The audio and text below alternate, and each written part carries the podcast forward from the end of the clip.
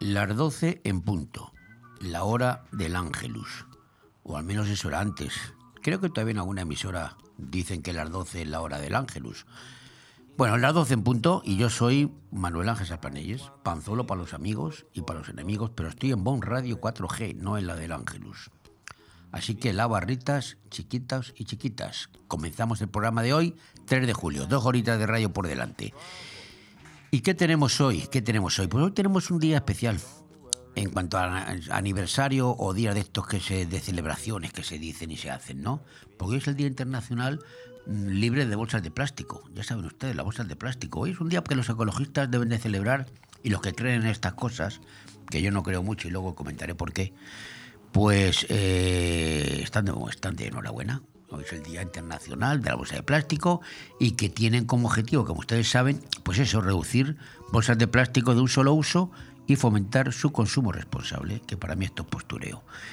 ¿Por qué son dañinas las bolsas de plástico? Que eso realmente lo son, eso nadie lo puede negar. Pues las bolsas de plástico tardan pues más de, más de, más de 500 años en descomponerse. Se estima que cada persona gasta una media de unas 230 bolsas de plástico al año yo creo que más, lo que representa más de 500 billones de bolsas de plástico en el mundo. Y es claro, estas bolsas de plástico, al no ser reciclables, la mayoría de ellas, pues quedan en el planeta, perjudicando a todos los que vivimos aquí, los seres vivos, los seres mm, de plantas, todo el mundo. Pero yo lo digo, ¿eh? yo creo que, no, y no es que sea negacionista de estas cosas, ¿eh? pero yo creo que todo es un paripé. Porque, por ejemplo, usted va a Mercadona o a Lidl en todos los sitios esos que, usted va a comprar y al final, te dan una bolsa de plástico. Eso sí, dicen, no, te la, se la cobramos, te la cobran un poquito, pero te cobramos la bolsa de plástico por, por luchar con el medio ambiente, para que utilicen menos, pero te la cobran, ¿vale? Pero te vas con tu bolsa de plástico. Hasta los comercios de ropa también te dan bolsas de plástico, aunque es cierto, últimamente la dan de papel también, pero bueno, el papel también, también tiene un coste y, un, y una contaminación, ¿no? Y, pero luego vas a, repito, vas a Mercadona o a Lidl o a Carrefour y te dan, no te dan la bolsa de plástico o te la dan de papel, pero luego el jamón que usted se lleva envasado al vacío va envasado al vacío en bolsas de plástico. La fruta, esa que compramos, pues vienen envuelta en bolsas de plástico. El pescado congelado que cogemos, pues viene congelado en bolsas de plástico.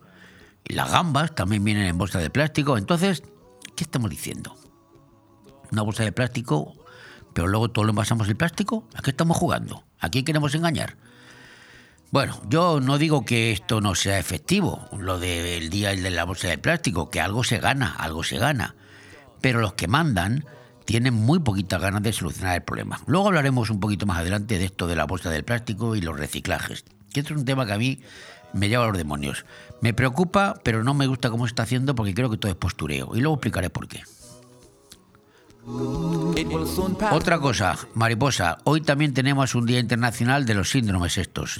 Hoy toca Día Internacional del síndrome de Rubinstein-Taif, que es un síndrome, pues es una patología poco frecuente estas enfermedades raras y afecta pues a una persona de cada 150.000. Un niño de cada 150.000 nacimientos tiene el síndrome este de Rubinstein.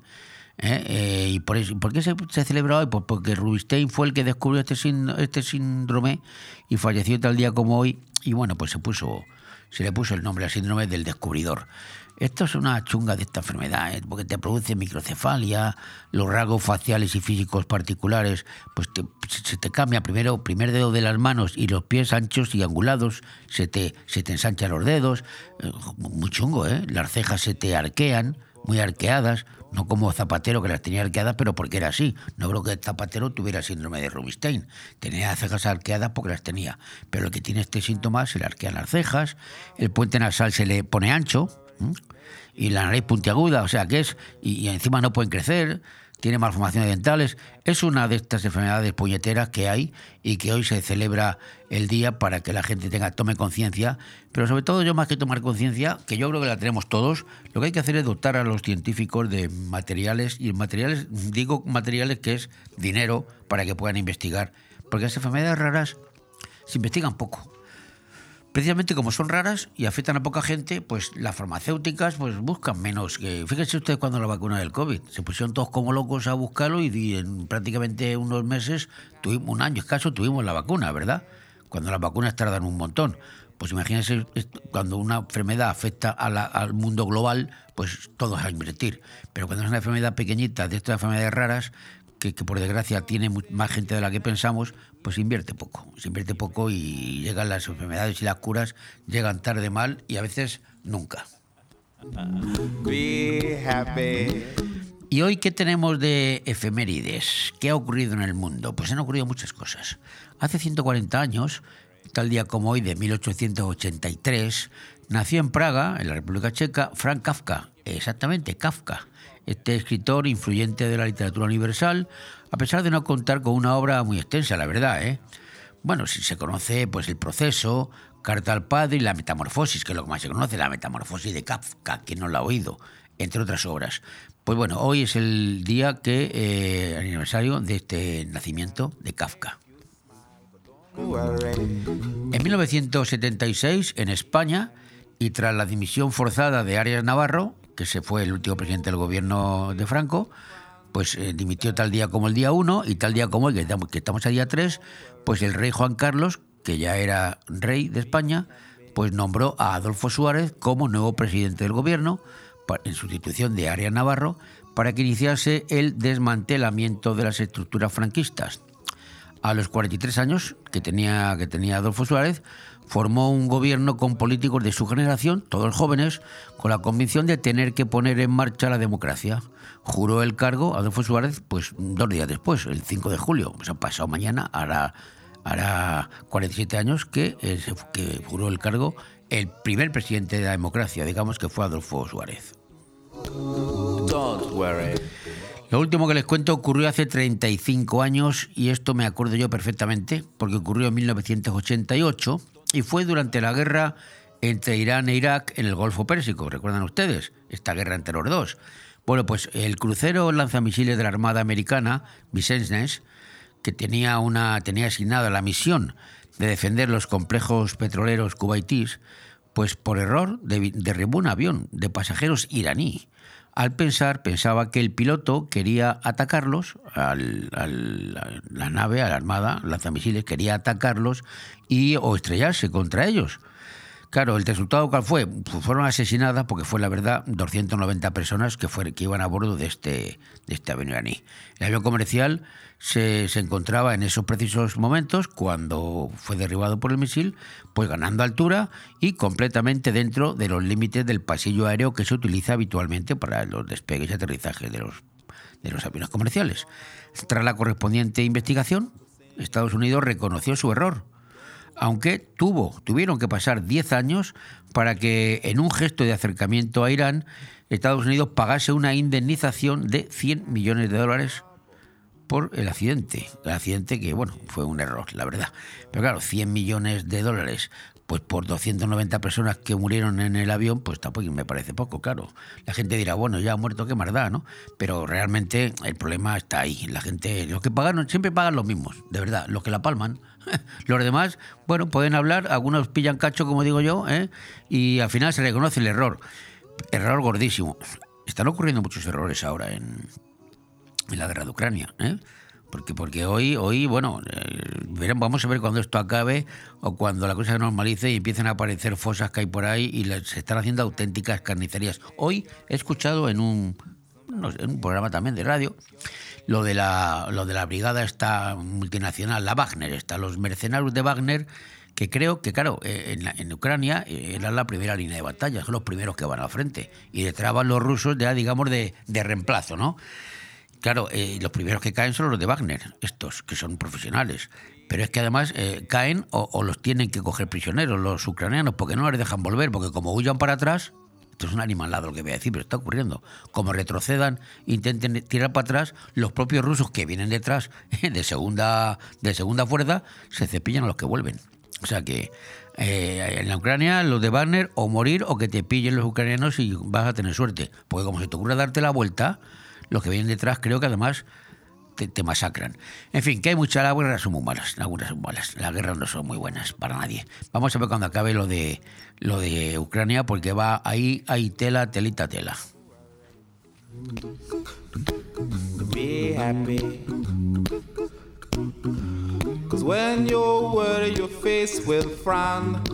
Bon Radio. Nos gusta que te guste. El cambio climático es un reto global que afecta especialmente a la comunidad valenciana. Afortunadamente, su ciudadanía, empresas e instituciones han decidido ponerse en movimiento, adoptar los compromisos necesarios para generar un clima de responsabilidad compartida capaz de inspirar a millones. Descubre cómo en climasparaelcambio.es, una iniciativa de Hidracua y sus empresas participadas. Cuando necesitas llevar tu coche al taller, siempre te surgen dudas, pero eso es porque no conoces los talleres multimarca Eurorepar Pérez Pascual. Chapa, pintura, mecánica, profesionales con más de 50 años de experiencia. Somos referente en Benidorm y la Marina Baixa. Además, si reparas tu vehículo con nosotros, podrás disfrutar de un vehículo de cortesía sin coste. Pérez Pascual Eurorepar, tu taller de confianza. Visítanos en Avenida Alfonso Puchades número 25, Benidorm.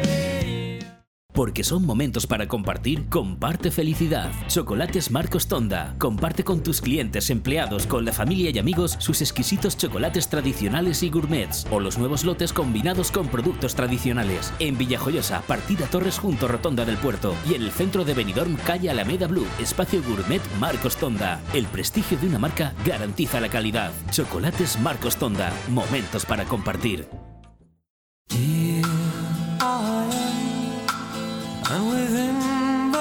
Aire Fresco. Programa patrocinado por Hotel Meliá Benidorm, Fomento de Construcciones y Contratas, Exterior Plus y Actúa, Servicios y Medio Ambiente.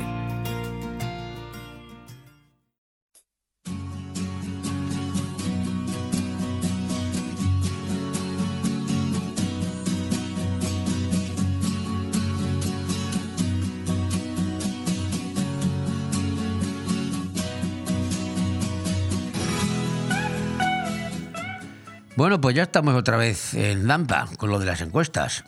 A poco menos de, de 3-4 días para que empiece la campaña para las elecciones veraniegas de Pedro Sánchez, pues los medios de comunicación ya se aprestan todos a decirnos lo que va a pasar. Ya lo saben. Las encuestas, claro.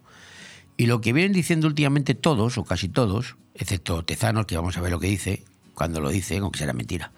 Pero lo que vienen diciendo todos es que el Partido Popular va a ganar las elecciones, eso no hay ninguna sorpresa, pero que va a tener que pactar con vos, pues tampoco es sorpresa, pero que la diferencia, aquí viene el dato, la diferencia entre ambos pues está disminuyendo y que si bien los dos, Pepe Vos, tendría una mayoría absoluta para expulsar al sanchismo de la Moncloa y del gobierno de España, pues la cosa no pinta muy bien del todo, porque se ajusta.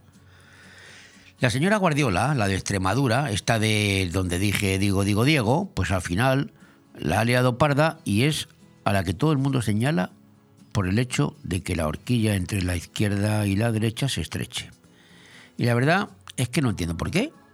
No entiendo que un caso como ese, periférico y que afecta a una comunidad, como Extremadura solo, pues el personal lo tiene en cuenta a la hora de votar y cambia los criterios y son capaces de cambiar las encuestas, a la alta o a la baja. La verdad es que todo el mundo sabe que la única solución para que se acabe con el sanchismo en España pues es una entente cordial, entente cordial, que dirían los italianos, entente cordial, entre Partido Popular y Vox, que según las encuestas de hoy mismo suman 178 escaños, pero están a solo dos de la mayoría absoluta, que son 176, cuando hace unas semanas pues eh, tenían 180 y tantos, les sobraban, les sobraba. Pues están ajustaditos. Dicen las encuestas, claro, que Vox ha bajado un poco y que el PP se mantiene, pero ahí, ahí y que sorprendentemente el PSOE pues ha ganado un poquito. Bien, ahora es cuando viene eso mm, que dicen los políticos de que no creen en las encuestas y que la verdadera encuesta se sabrá cuando se abran las urnas el 23 de julio. Esta frase que acabo de decir, pues se van ustedes a jartar de escucharla desde hoy hasta una semana antes del 23. Que es cuando ya no se pueden dar más encuestas en España. Otra chorrada para mí, que no acabo de entenderlo, pero bueno, porque no creo yo que influya en la decisión del votante el saber una encuesta dos días antes de las elecciones. Pero bueno, España es así. En ningún país del mundo, casi ninguno, se, se, se prohíbe. Se permiten hacer encuestas hasta incluso el último día de la votación, pero bueno o bueno, o quizás sí que influyan, porque hay algún doctor este en la iglesia, hay quien sabe más que yo, porque, porque bueno, si, dicen que lo de Extremadura ha influido en España en el cambio del voto de mucha gente, pues, pues para algunos quizá sí crean en las encuestas lo que digan y son capaces de cambiar el voto en la última semana. En fin, no lo sé, son elucubraciones mías. Pero lo que es cierto es que las encuestas, para mí, lo único que hacen en el votante es afirmar el voto. Porque si yo quiero que gane un partido y veo que las encuestas le dan a la baja, pues me esforzaré más por transmitir el mensaje de mi preferencia y, por supuesto, no faltar ese día a votar, a la cita, ¿no? Eso es lo normal. Pero las encuestas nunca se sabe, por lo que se ve. Por lo que veo yo, para los, eh, los que se dedican a esto, las encuestas, pues para esto se influye cualquier frase. Cualquier metedura de pata de un candidato en cuestión, cualquier cosa influye para que suban o bajen dos puntos de las encuestas. Como también influye, parece ser, la gente que se cree todo lo que dicen los políticos. Porque los políticos prometen a prometer hasta meter. Después de haberlo prometido, nada de lo prometido. Ya saben cómo dice el refrán. Por ejemplo, la vicepresidenta, la Yoli, la de Sumar está. Pues ahora promete, ¿qué promete? Promete 20.000 pavos de bellón a los jóvenes para que se monten su empresita o estudien. ¿Qué le parece? 20.000, ¿eh? Van a tener más dinero que los padres algunos. Bueno, y no, y no dice ella, la Yoli, de dónde va a sacar ese dinero. Bueno, tendrán que salir de algún sitio. Pero alguno picará un joven picará y se lo creerá y la votará. Esto es el populismo rancio, el más puro populismo al más claro estilo bolivariano. Pero ya se sabe que después de votado, nada de lo comentado, y entonces todo se olvidará. Pero de momento yo, por ofrecer, por 20.000 euros, 20.000 euros así. Joder, de verdad, esto es de risa. Pero bueno, y lo, promete y lo dice y la gente se lo cree, seguro que, que se lo cree. En fin, que hay que votar en conciencia, y no escuchar cantos de sirena ni promesas huecas, bien sonantes, eso sí, pero que no son reales.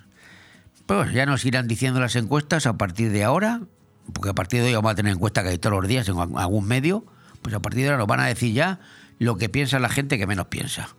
Porque para mí la gente que piensa, la cosa la tiene bastante clara. Digan lo que digan las encuestas.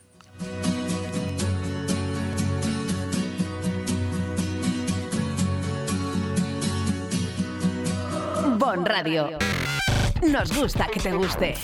Necesito hablar contigo. Tengo que contarte algo. Tenemos que hablar. Sea lo que sea, díselo en Restaurante Juan Abril, porque no hay otro sitio igual donde todo sabe y sienta mejor, como nuestros arroces, carnes y pescados frescos de la bahía. Restaurante Juan Abril, Paséis del Mediterráneo 14, Altea. Reservas al 96 584 37 22. Restaurante Juan Abril, la cocina española de siempre, donde todo te va a saber mucho mejor. Bon Radio. Nos gusta que te guste.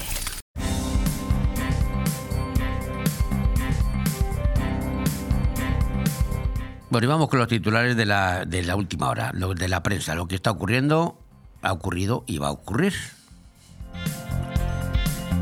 Y mal empezamos, porque Feijó avisa a vos, como empiecen todos a discutir, la vamos a liar. Pues Feijó avisa a vos que sus votantes están tomando nota si vota con la izquierda y permite que se quede el sanchismo. Ahora todos eh, dicen lo mismo.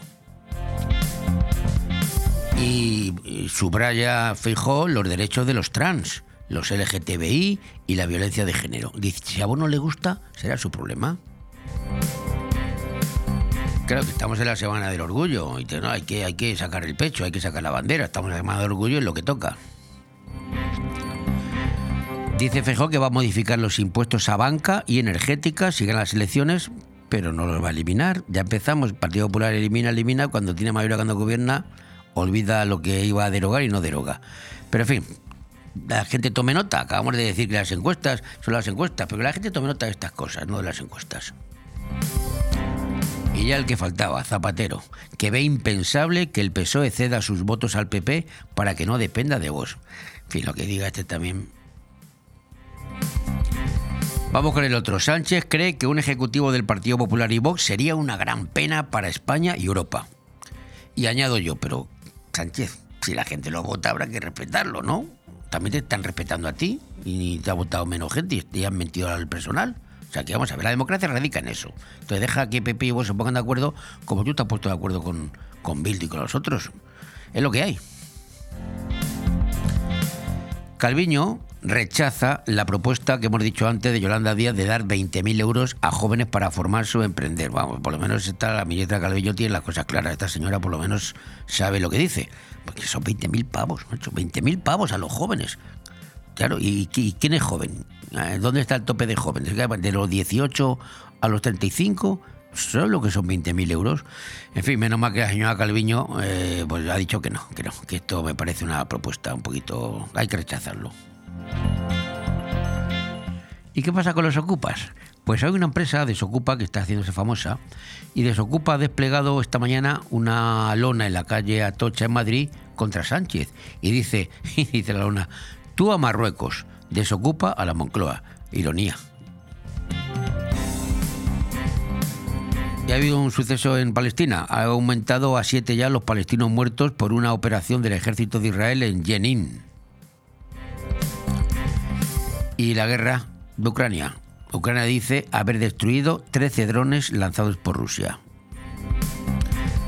Los ucranianos también afirman que han recuperado más de 37 kilómetros cuadrados en una semana, incluidas las áreas cerca de Bakhmut.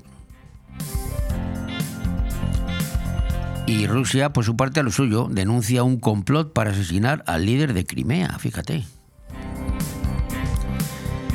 Y bueno, hay muchos fallecidos, muchos muertos en la guerra, pero algunos son más conocidos que otros. Por ejemplo, la escritura ucraniana Victoria Amelina ha sucumbido a sus heridas días después del ataque ruso a Kramatorsk.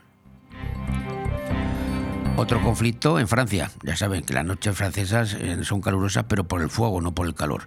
Las autoridades de Francia elevan a más de 150 los detenidos en la última noche de protestas por la muerte a manos de la policía de un joven argelino, creo que era argelino, de 17 años.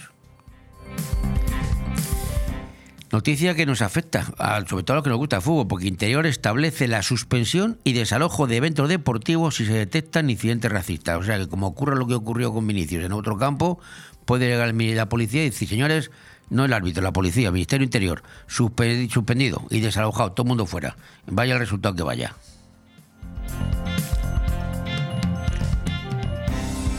Ha muerto una mujer de 53 años presuntamente asesinada esta noche por un joven en Alcalá. El rey recibe en Zarzuela a Charles Michel por el arranque de la presidencia española en la Unión Europea. Saben ustedes que tenemos a un presidente que es eh, presidente de la Unión Europea. En, seis meses le quedan. Bueno, le quedan seis meses. O le quedan un mes y luego será Feijó. Ya veremos a ver qué pasa. Herido un hombre tras rescatar a sus nietos en una lancha eh, de remos que iba a la deriva en Sada, en La Coruña. Han detenido en Alicante un hombre acusado de estafar 80.000 euros mediante el timo del Basbás.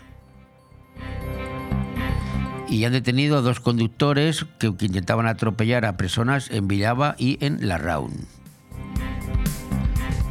Los ex integrantes de ETA, eh, ATA y Zaldúa niegan ante la Audiencia Nacional haber participado en el asesinato de Jiménez Abad en el año 2001.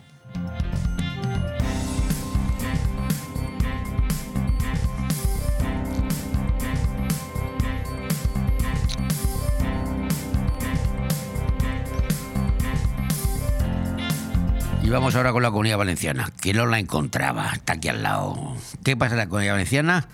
Pues Bernabé afirma, eh, reafirma el compromiso de Adif para eliminar el paso a nivel de Alfafartas, el último atropello. Ahí la verdad es que es un punto negrísimo.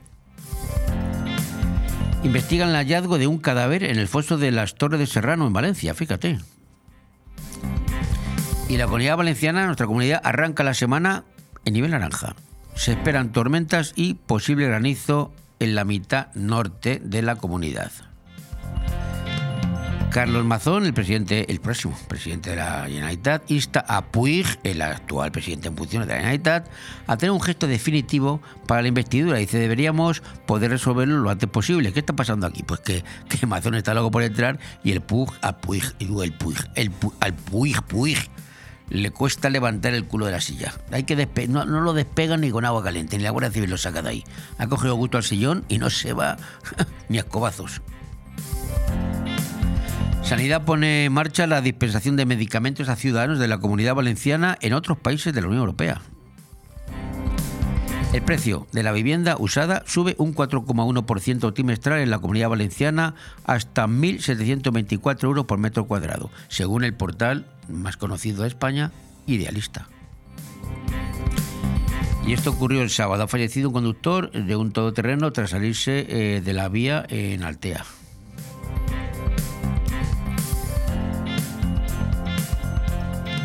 Han detenido la tesorera de un AMPA por cobrar 6.800 euros de la cuenta y modificar los extractos.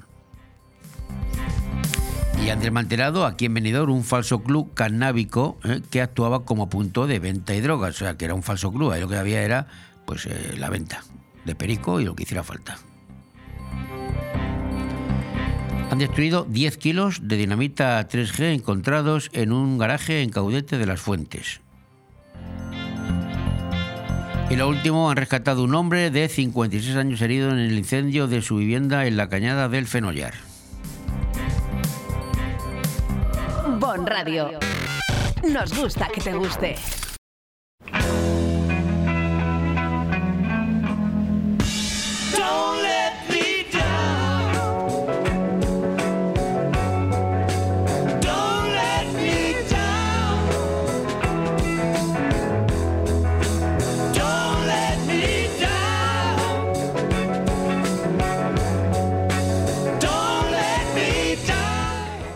Esta canción, Alex, la vamos a escuchar entera, porque son mis Beatles, mi grupo favorito. Yo soy más de Beatles que de Rolling. Los de mi edad, ¿de qué eres? ¿De Beatles o de Rolling? Antes decía de carne o pescado, estudias o trabajas. Y también decían de Beatles o de Rolling. Yo soy de Beatles, me callo.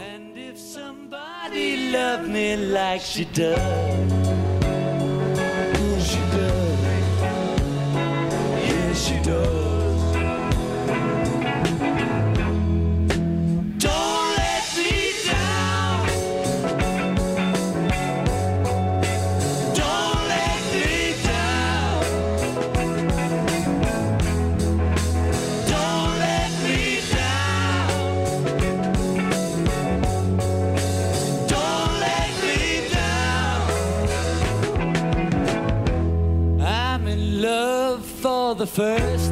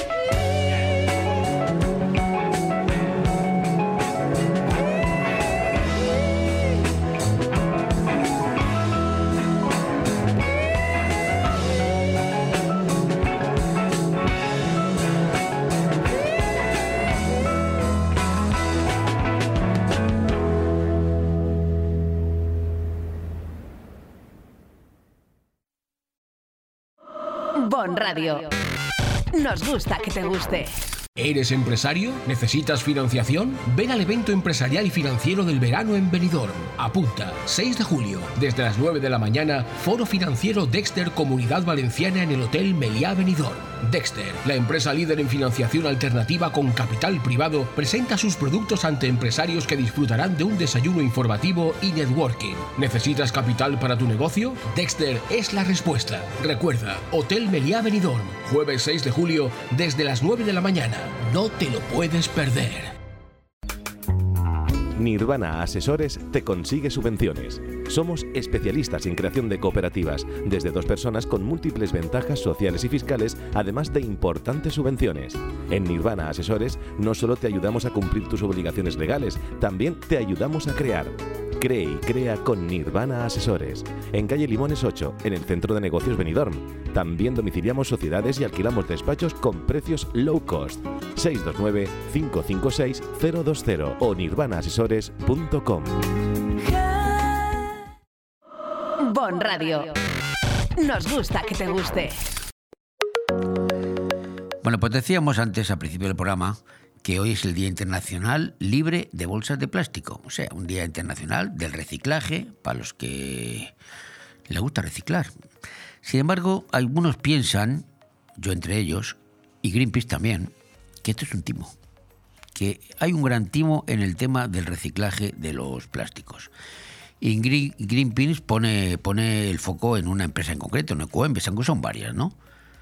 Porque dicen que el reciclaje de plásticos, bolsas de plástico y plásticos, que lleva a cabo, que llevan a cabo empresas, entre ellas Ecoembes, no funcionan ni solucionan nada.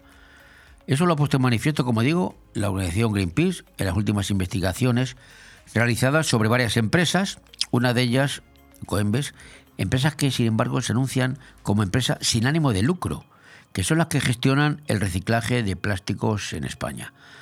Para Greenpeace, Ecoembes es una empresa que trata de hacerse pasar por organización medioambiental, pero que en realidad está formada pues, por las mismas marcas que nos inundan de plástico y de bolsas y que no tienen ningún interés en reducir el plástico de un solo uso. Y yo estoy de acuerdo con Greenpeace. La perversión del reciclaje en España está en el método en que se lleva a cabo. Ecoembes, por ejemplo, obtiene sus ingresos de los envases consumidos y desechados, así que, según Greenpeace, cuantos más envases de usar y tirar se produzcan, más aumenta su negocio. Luego entonces, claro, cuanto más, cuanto peor, mejor, como diría aquel. Pero aún hay más. De todos esos envases que cobra por gestionar Ecoembes, solo se hace cargo de los que se depositan en los contenedores amarillo y azul. Todos los que terminan en el medio ambiente o en el contenedor gris, pues los acabamos pagando nosotros, nosotros, a través de nuestros ayuntamientos. Un total de 1.700 millones de euros al año que Ecoembes se ahorra.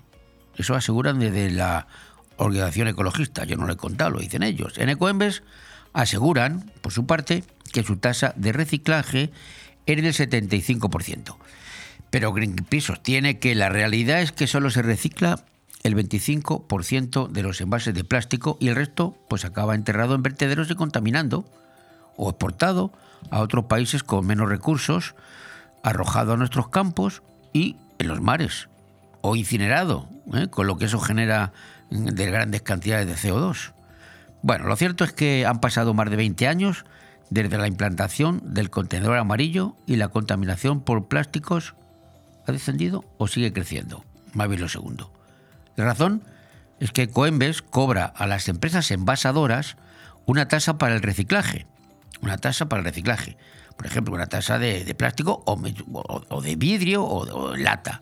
Le cobra a la empresa envasadora una tasa para el reciclaje, porque dice, es que después que te lo voy a retirar yo, sin ánimo de lucro. Pero claro, evidentemente esa tasa, las, las envasadoras pues, embotelladoras lo repercuten en nosotros, en los consumidores, y con ese dinero pues sufraga los costes de reciclaje, pero solo el de los envases que se entregan en los contenedores amarillos. Así que Ecoembes no paga realmente por todos los envases puestos en el mercado, sino solo por el ínfimo porcentaje que se deposita en su contenedor, contenedor amarillo. Pero ¿y el resto del dinero? Porque hay una pasta. ¿A qué se dedica? Pues en primer lugar, según dice Greenpeace, a pagar sueldos millonarios de su directiva y de toda la estructura empresarial de este tipo de empresas, ya que no tener ánimo de lucro ¿eh? no le impide el pago de altos sueldos a sus directivos y a su plantilla. Dicen que no tienen ánimo de lucro, pero claro, tienen que tener directivo y tienen que tener una plantilla, y esos cobran y bien. Yo siempre digo lo mismo, yo he viajado por el mundo y en Europa pues eh, hay, no hay contenedores amarillos y contenedores azules y toda esta parafernalia que está la casa, las calles llenas de contenedores. Allí sencillamente usted se guarda su botellita o su brick o su lata de cerveza, se la va guardando y cuando va a un supermercado X o hay sitios de, de reciclaje, usted mete sus botellas y recibe la pasta, el dinerito que usted ha pagado por eh, el reciclaje. Lo cobra usted, que es el dueño, el que ha pagado y el que revierte y el que recupera. Son 10 céntimos por 10 céntimos por envase, ¿eh? que yo lo voy a hacer a partir del mes de este dentro de unos días que estaré otra vez fuera. A mí me encantaba. Y en esos países no hay un bote por la calle, no hay una botella de plástico, no hay nada. Es dinero y el dinero la gente no lo tira. Incluso hay gente indigente que se dedican a recogerlo para luego revenderlo, como hacíamos antes en España cuando éramos niños. Yo recuerdo cuando era niño que los botes y, las botellas se vendían, igual que el hierro, veía por el claro. Pues eso es lo que pasa, porque usted, usted y yo, cuando compramos una lata de Coca-Cola, por poner un caso, una lata de cerveza, para no dar marcas, usted paga 10 céntimos por esa mm, lata. Y luego, ¿quién se lleva esos 10 céntimos cuando se recicla? Eso es dinero. ¿Quién se lo lleva? Estas empresas sin ánimo de lucro. Así que si yo pago mi botella, yo quiero que me reintegren mi dinero. Yo he llegado a reciclar en un mes 40, 50 euros. De verdad, ¿eh? En una familia con 5 o 6 personas. O sea que esto es para hacérselo, para hacérselo mirar o para hacérselo pensar.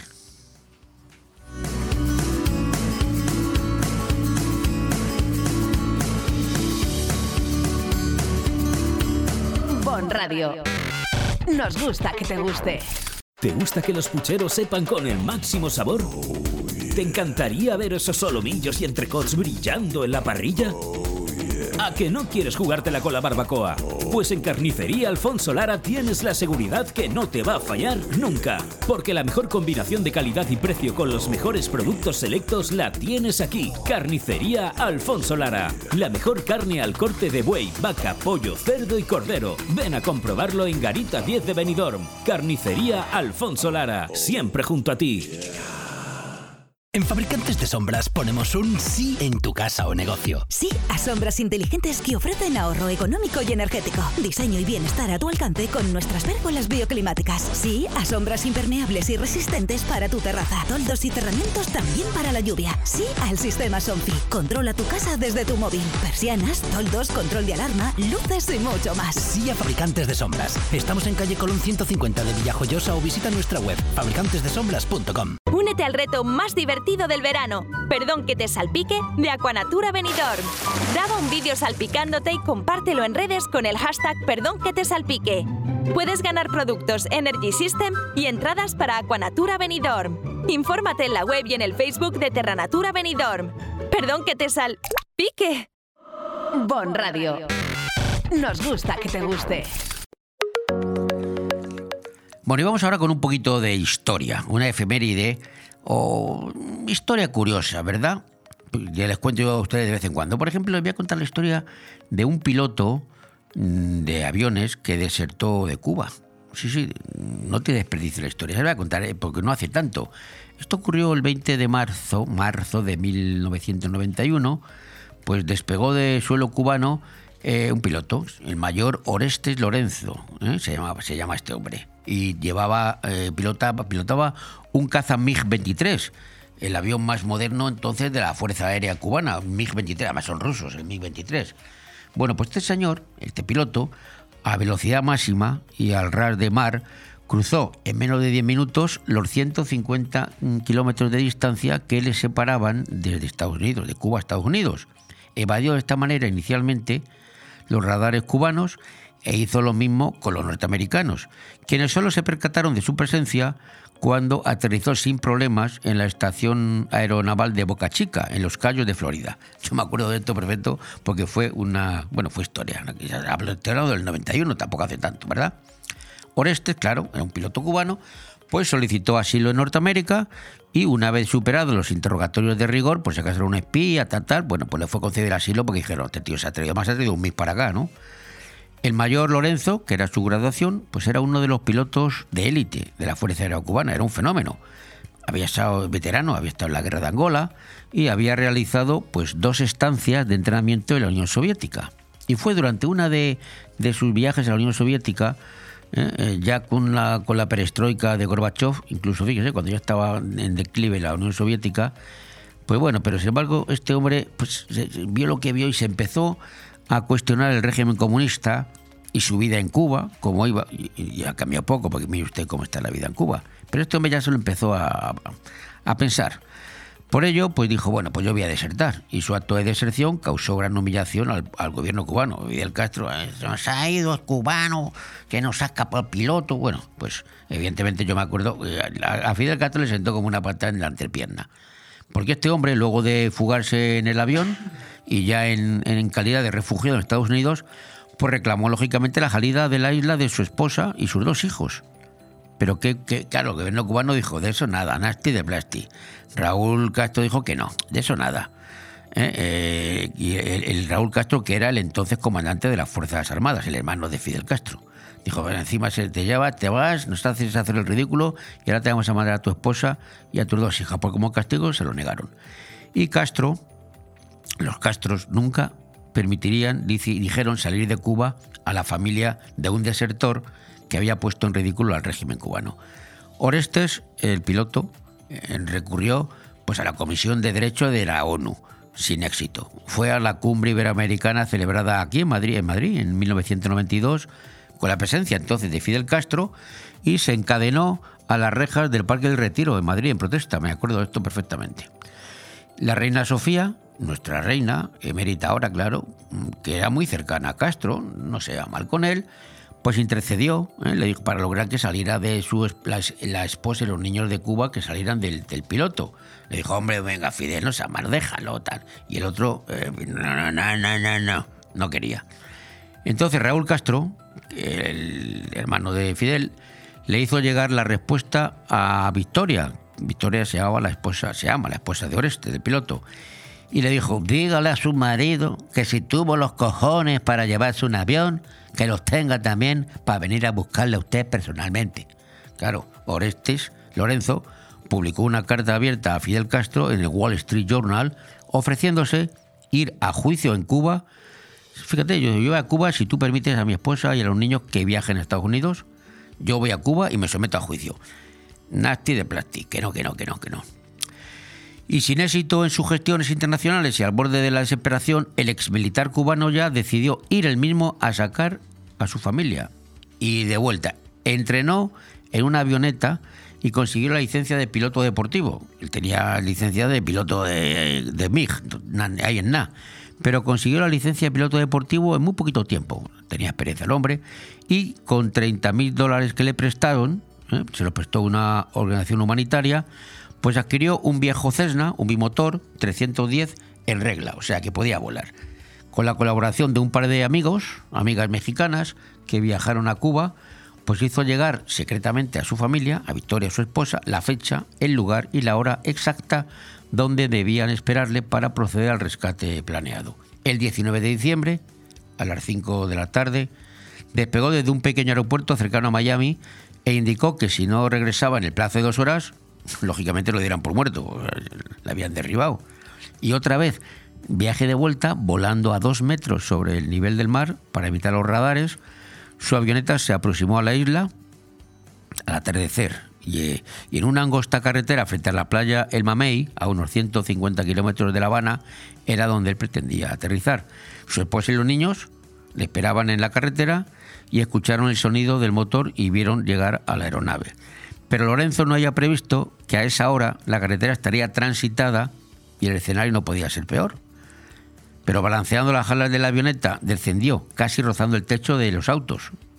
Y tocó tierra en un hueco que había, detuvo eh, en 8 metros, detuvo, se detuvo a 8 metros de un autobús de turistas, claro que todos asomados, que, petrificados, viendo venir una avioneta que le venía de frente y paró justamente a unos metros de, de, del autobús de turistas. Lorenzo, después de casi dos años que no veía a la familia, pues vio aparecer a su mujer y a sus hijos corriendo frente al avión y para evitar una tragedia con, los, con las hélices y, preparar el despegue, no podía maniobrar ni, ni parar este, pues giró la avioneta y abrió la puerta de la cabina y todo, todo, todo esto en menos de un minuto. Subieron los niños, la mujer y ahora este logró despegar otra vez, pero dentro del avión el miedo embargaba a la familia. La esposa, Vicky, tenía la vista fija en el cielo, esperando, lógicamente, que aparecieran los cazas cubanos. Abrazó a sus dos hijos, les tapó los oídos para que no oyeran el ruido si ocurría lo peor. Los niños asustados, confundidos, llorando. Cuando la aeronave traspasó el límite del espacio aéreo de Cuba, la tensión desapareció un poco y una hora más tarde, pues la nave aterrizaba otra vez en Florida. El revuelo mediático que causó de nuevo la hazaña de Orestes fue tremendo, ya que por segunda vez había ridiculizado al régimen castrista. En la primera rueda de prensa dijo, dígale a Raúl Castro que le he tomado la palabra y he ido personalmente a recoger a mi familia. Chulo se puso él, podía hacerlo, ¿verdad?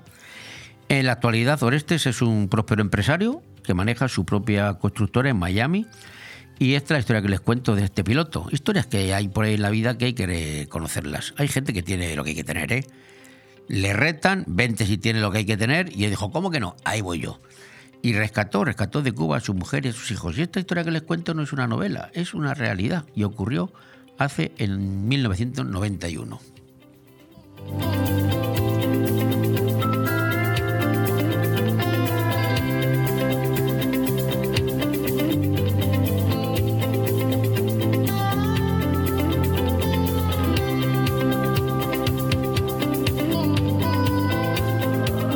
Radio. Nos gusta que te guste.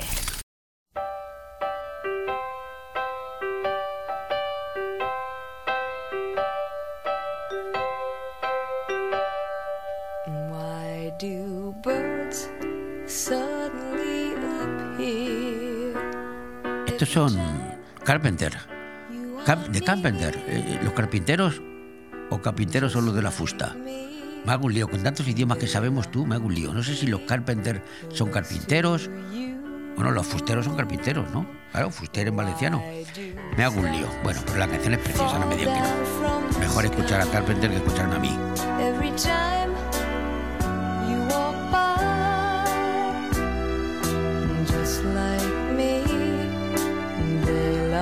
To be close to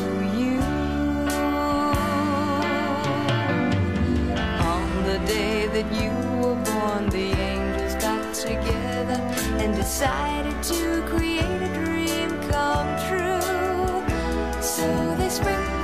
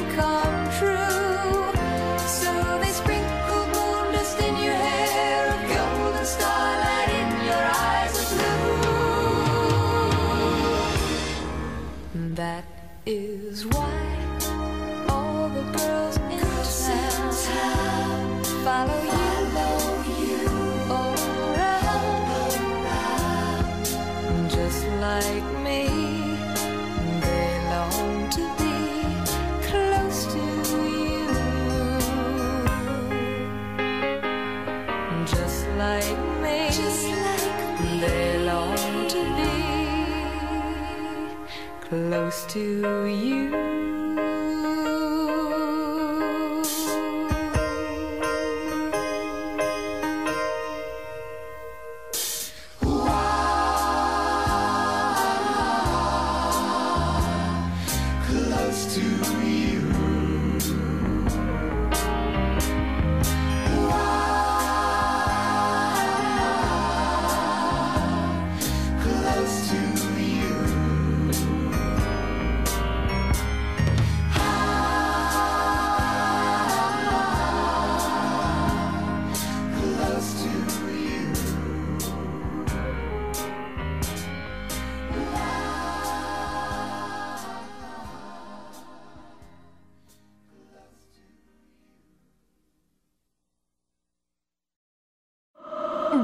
Radio. Nos gusta que te guste. El plato de la semana con Juan Abril.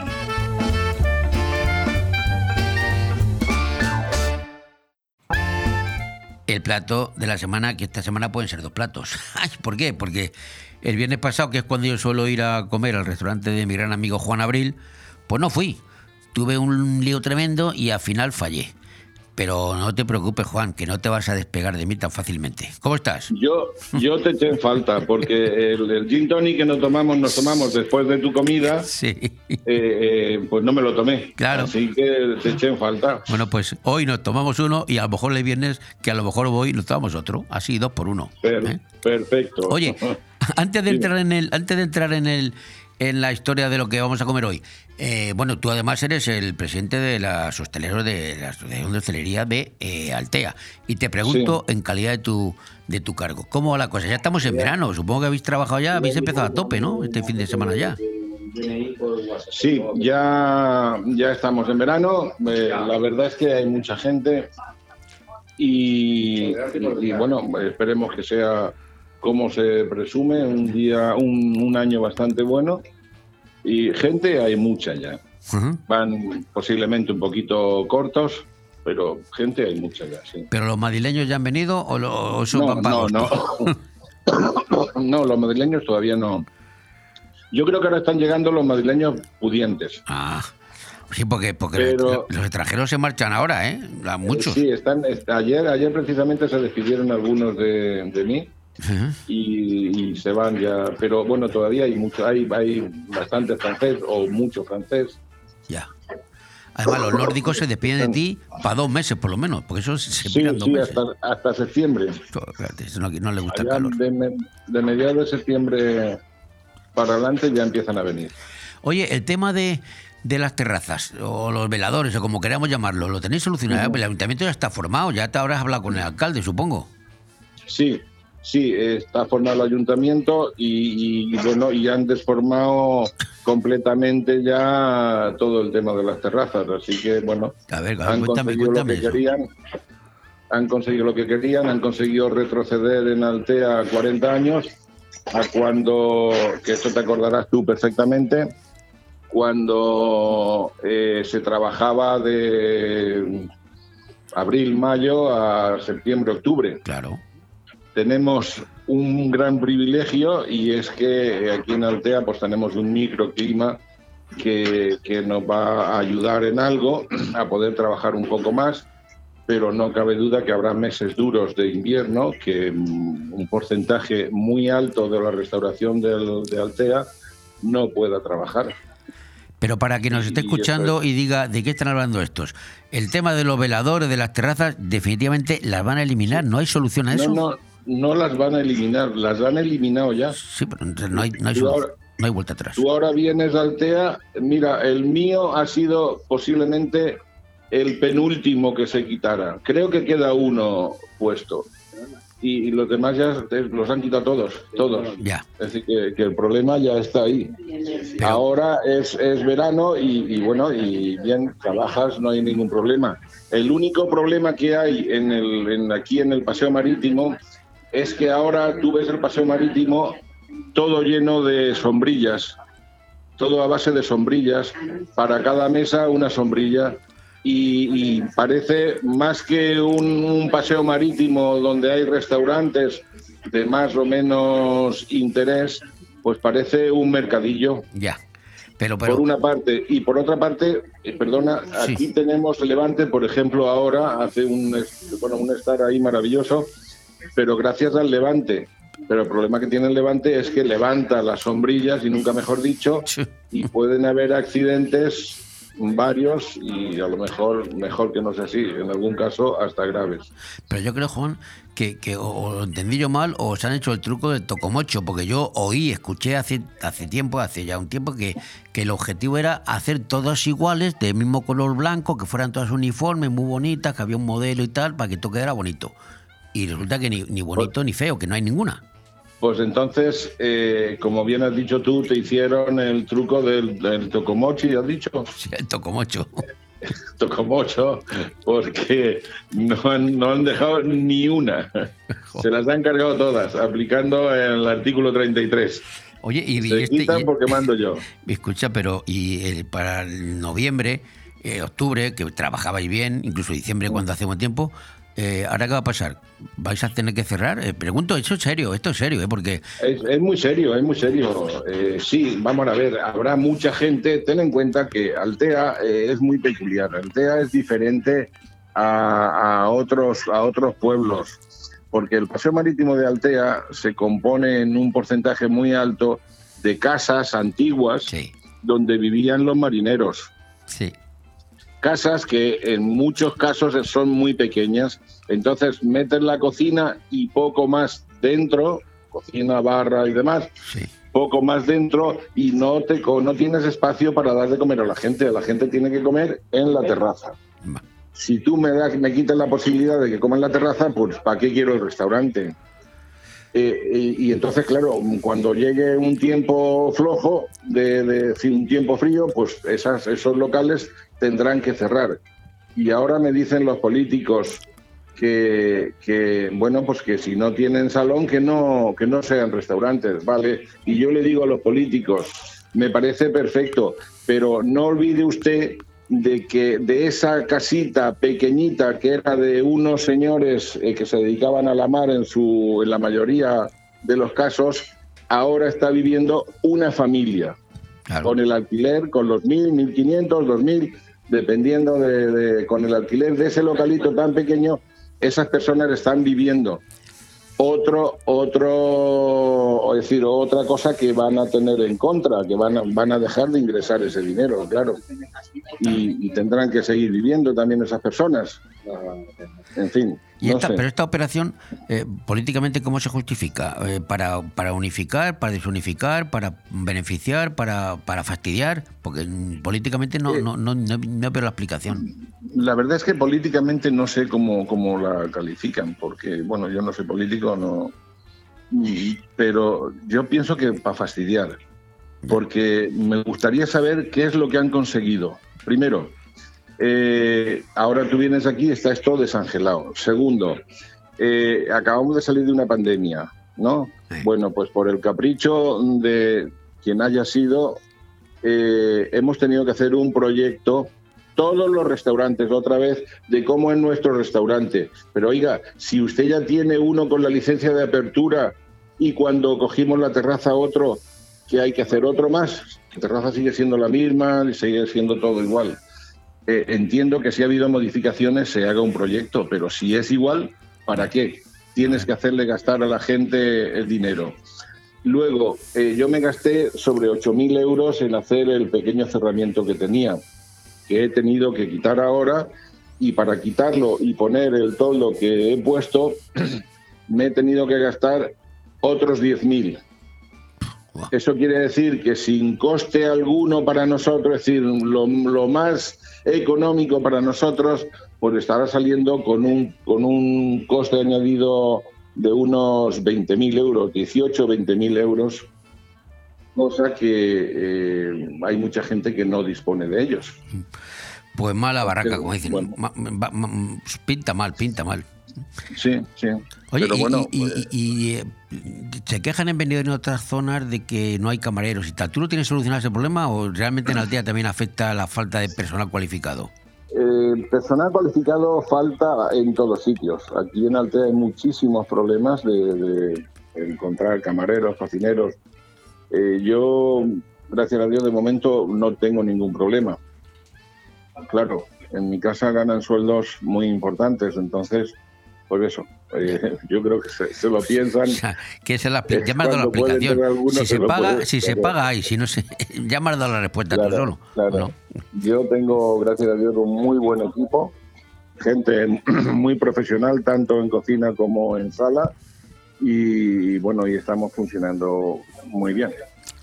Muy Pues bien. vamos a lo que vamos, venga, que voy a comer. Hoy hoy te- me tienes que recuperar algo. Estoy estoy perdiendo peso sin querer. ¿Sí? no sí. No, yo te iba a ofrecer alguna ensaladita. Déjate. Por aquello de que hace tanto calor. ¿no? Bueno, oye, pues, ta- también puede ser, pero vamos, pero, pero solo eso no, no me ponga hierba solo.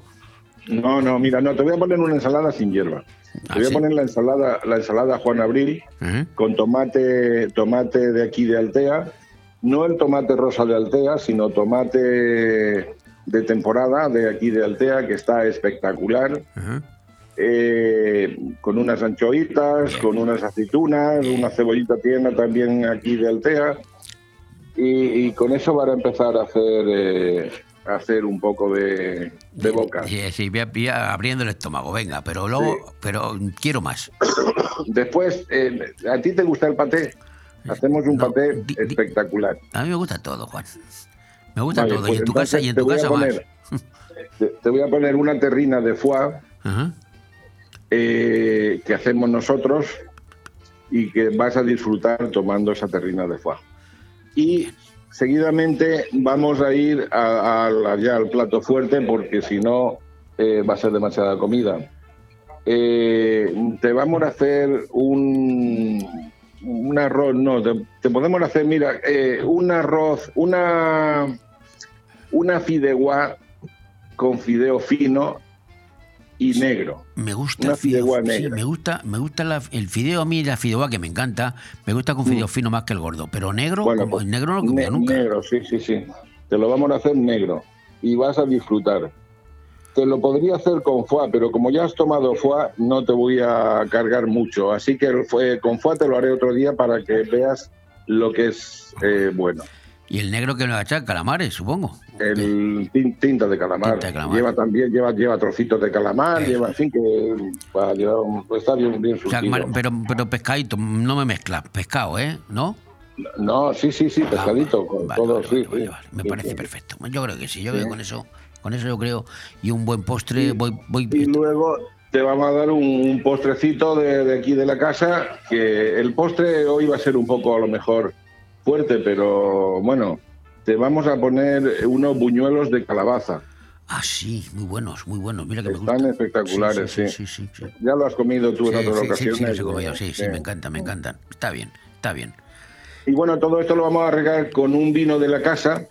Tinto. Y ahora me, dice- ahora me dices tú, ¿y este menú con un vino de la casa? Sí. Claro. pues Yo el vino de la casa que tengo es el Protos. Tengo el Protos Roble. Ese es el de muchas casas, es el de muchas casas. claro. Yo lo tengo como vino de la casa, vamos. Y, y- y, bueno, en blanco o en tinto, pues, creo que es un, No, un yo, buen vino. yo me inclino por, por un tintito hoy, no sé. Un tintito. En pues su, un- en su punto, ¿sabes que me gusta un pelín fresco? Yo sé que hay quien dice, el vino tinto, no sé qué, pero yo, chico, ¿qué quieres que te diga? Bueno, pues el, el vino te lo vamos a servir a 15 grados, porque lo tengo en la cava y la cava del Juan Abril es una cava importante Ajá. y, eh, y están todos los vinos a esa temperatura, a perfecto. 15 grados, que es la temperatura perfecta para tomarlo, ni está frío, frío, ni está caliente. Y como supongo que ya hay mucho turismo y ya y el problema del aparcamiento se habrá agudizado, pues es, ya sabes. es grande, pues ya- tú ya sabes lo que tienes que hacer. Llamas, antes de llegar, llamas al restaurante y eh, dices que quieres aparcar en el, en el parking de nuestro, que tenemos para clientes, y, y se te va, se te abre, aparcas, y lo mejor de todo es que cuando vas a recogerlo, después de comer, está fresquito y, y está... eso- eso es importante Eso es lo- también.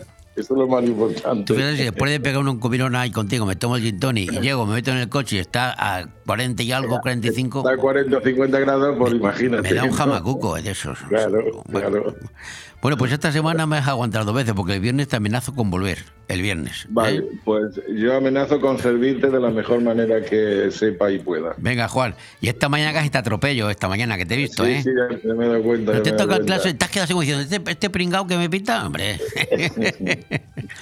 Qué casualidad. Para que veas, Son- es, que, es que voy hasta por la, voy, tempranas. voy por tu casa hasta por las mañanas cuando no tengo que ir. Sí, sí, sí, sí. sí. Bueno, pues nos Bueno, vemos. Venga, Un, abrazo. a las dos y media estoy allí. Venga, hasta ahora. De acuerdo, Hasta luego, hasta luego. Chao.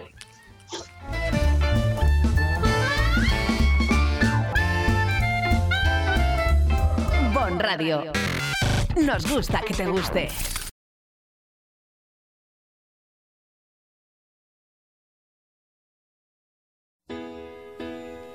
When I was young, I'd listen listen to the radio,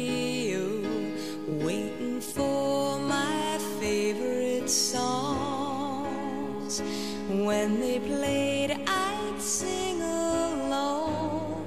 It made me smile.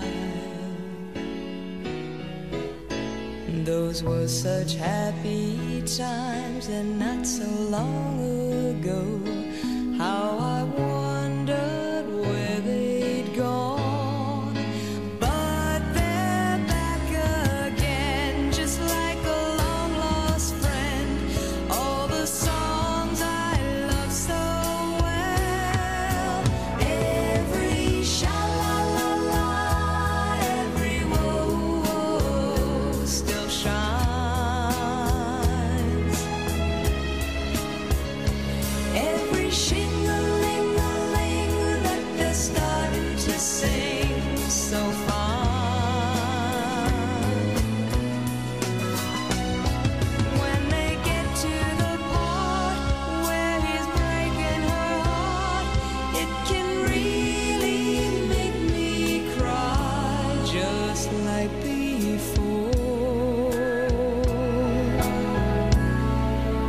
yesterday once more.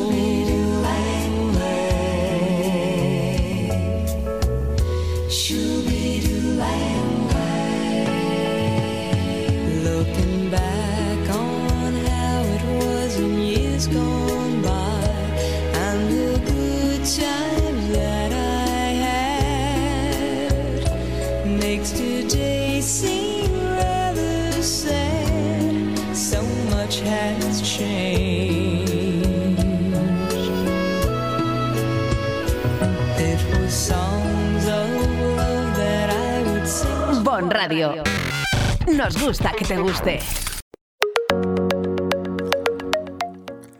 Bueno, pues la noticia es la que es. Estamos ya inmersos en la campaña veraniega a tope, al 100%. Y si antes, hace un momento, hemos hablado de restauración, de gastronomía, ahora nos toca hablar de hostelería. De hotelería, de hoteles, mejor dicho, porque también Benidorm está casi a tope si no está ya. Y quien mejor nos puede explicar esto es eh, Nuria Montes, que es la secretaria general de Olbec. Eh, Nuria, buenos días. Hola, ¿qué tal? Buenos días. Ahora ya estamos a tope todos, ¿eh? ¿Seguro? Eh, bueno, nosotros ya venimos eh, Ya, ya, lo estando a tope varios fines de semana durante lo que llevamos de primavera, así que no es una situación desconocida para nosotros. Pero sí que es cierto que hemos empezado lo que es la- el, el solomillo de la temporada turística, ¿no? Julio, agosto y septiembre es donde verdaderamente hacemos una gran parte de nuestra producción. Encontrar una habitación en julio y agosto, sobre todo un hotel en Benidorm, ¿es posible todavía?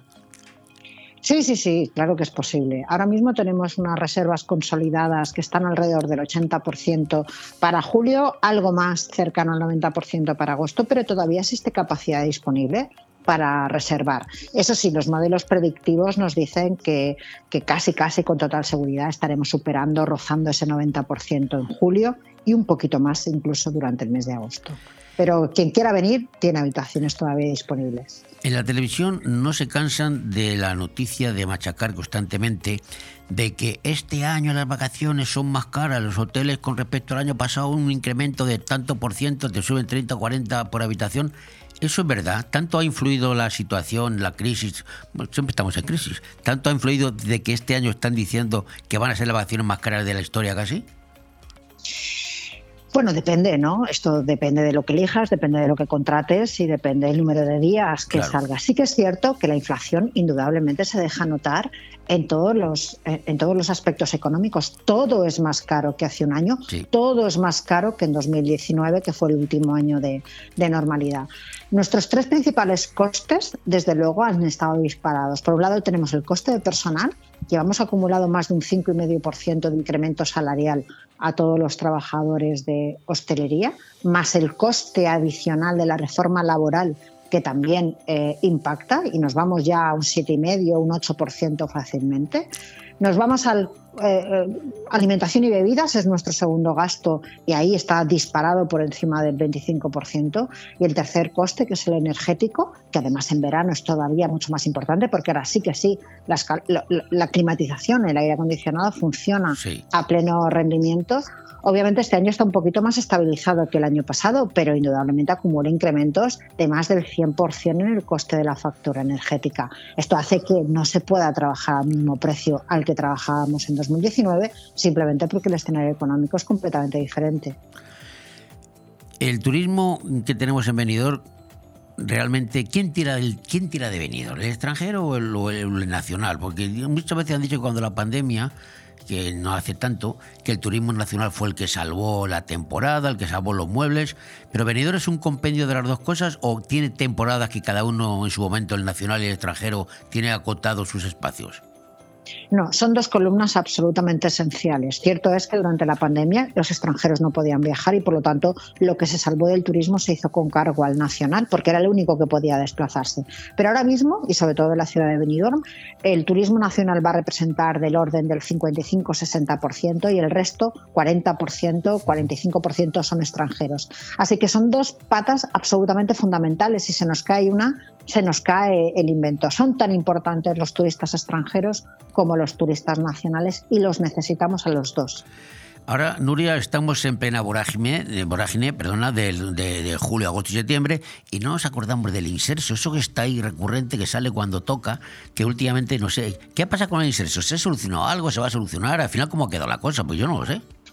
No, no, no, no se ha solucionado nada. Este último pliego que todavía está sin adjudicar lo redactó el Ministerio de Belarra. Es cierto que ahora la convocatoria electoral puede hacer cambiar el panorama de una manera importante. Y, pero hay que adjudicar un programa que sería para la temporada 23-24 que más o menos sigue los mismos parámetros o diseño económico que los anteriores, diseño económico de miseria para los hoteles. ¿no? Al final eh, llevamos muchos años persiguiendo este objetivo y esperemos que el nuevo gobierno, los nuevos responsables de asuntos sociales que salgan después de las elecciones del día 23, se tomen este tema en serio y procedan de una vez por todas a, a diseñar un programa del inserso sostenible para todos, que es lo único que pedimos. Claro, eso es lo que te iba a preguntar, te has adelantado. La siguiente pregunta era, ¿qué esperáis del nuevo gobierno en la Comunidad Valenciana? No lo tenemos todavía, pero ya está votado y dentro del día 23, dentro de prácticamente dos semanas y media, tenemos otro. A, peor no puede ir la cosa. Yo creo que tenéis esperanza en el nuevo gobierno, tanto en el autonómico como en el nacional, si es que se cambia en el nacional. Hombre, indudablemente el gobierno autonómico va a tomar como una de las primeras medidas algo que era una tremenda injusticia para el sector, que era la, ta- la tasa turística, ¿no? Lo primero que va a hacer el gobierno de Amazon y ahí estaremos además para aplaudirlo de manera entusiasta ¿eh? y si es posible acudiremos a ese pleno. eh, será la derogación de la ley que crea el impuesto sobre estancias turísticas o turismo sostenible, como lo quisieron disfrazar o llamar.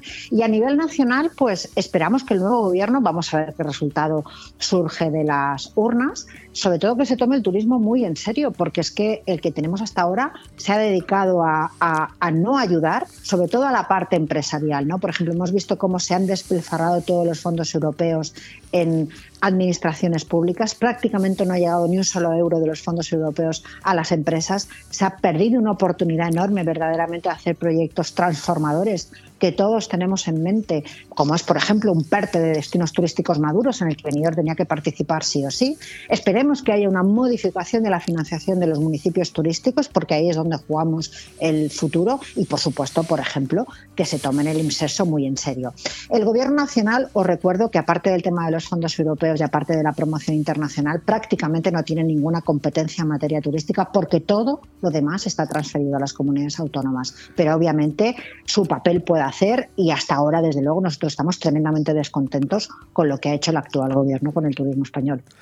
Osbeck es una asociación fuerte, de prestigio, lleva tiempo trabajando y yo sé que está bien, muy bien relacionada, eh, lo digo claramente, con el Partido Popular, que es el que va a gobernar en Valencia. ¿Tenéis alguna opción, algún conocimiento, algo de si vamos a tener una consejera de turismo o secretaria autonómica de turismo, y estoy hablando en femenino? ¿Tenéis, ¿Tenéis alguna noticia de eso? Pues no, no sabemos porque no tenemos ni siquiera todavía fecha para la investidura Ya, del ya. nuevo presidente, ¿no? No hay calendario, con lo cual de momento sabemos nada. Yo a mí quiero recalcar que nosotros hemos tenido muy buenas relaciones, no solamente con el PP, sino con el PSOE, Sí, cuando sí. han gobernado hasta ahora y con Francisco Lomer, que era secretario autonómico, y con, y con el presidente hasta ahora, Chimo Puig, nuestras relaciones han sido también absolutamente magníficas. Hemos discrepado en algunas cuestiones, nos hubiera gustado que, por ejemplo, el tema de la tasa turística no se hubiera llevado al fin, pero bueno, ahora toca el relevo eh, político, toca un relevo y ahí estaremos sobre todo para ayudar al nuevo gobierno y para orientarles en aquellas cuestiones que nosotros consideremos prioritarias. Pero no, no tenemos, no tenemos ninguna noticia más allá de lo que vosotros sabéis también por la prensa. Porque sabes que mucha gente está pendiente de eso, ¿eh? sobre todo, sobre todo Nosotros también, nosotros también estamos pendientes de eso, claro que sí, estamos pendientes. Pero bueno, todo eh, ya es una cuestión con tiempo y prácticamente fecha de caducidad y las próximas dos semanas se tiene que despejar este panorama. Bueno, si, si Chimo Puig se va, porque no se quiere ir, eh, está ahí aguantando, pero fin, Ya, ya pero, veremos. lo- pero los plazos son los plazos y Claro. hay que cumplirlos. Pues Nuria, como siempre, muy atenta con esta emisora. Muchísimas gracias por estar con nosotros. Saludo. Muchísimas gracias a vosotros y como siempre aquí estaré a vuestra disposición. Gracias.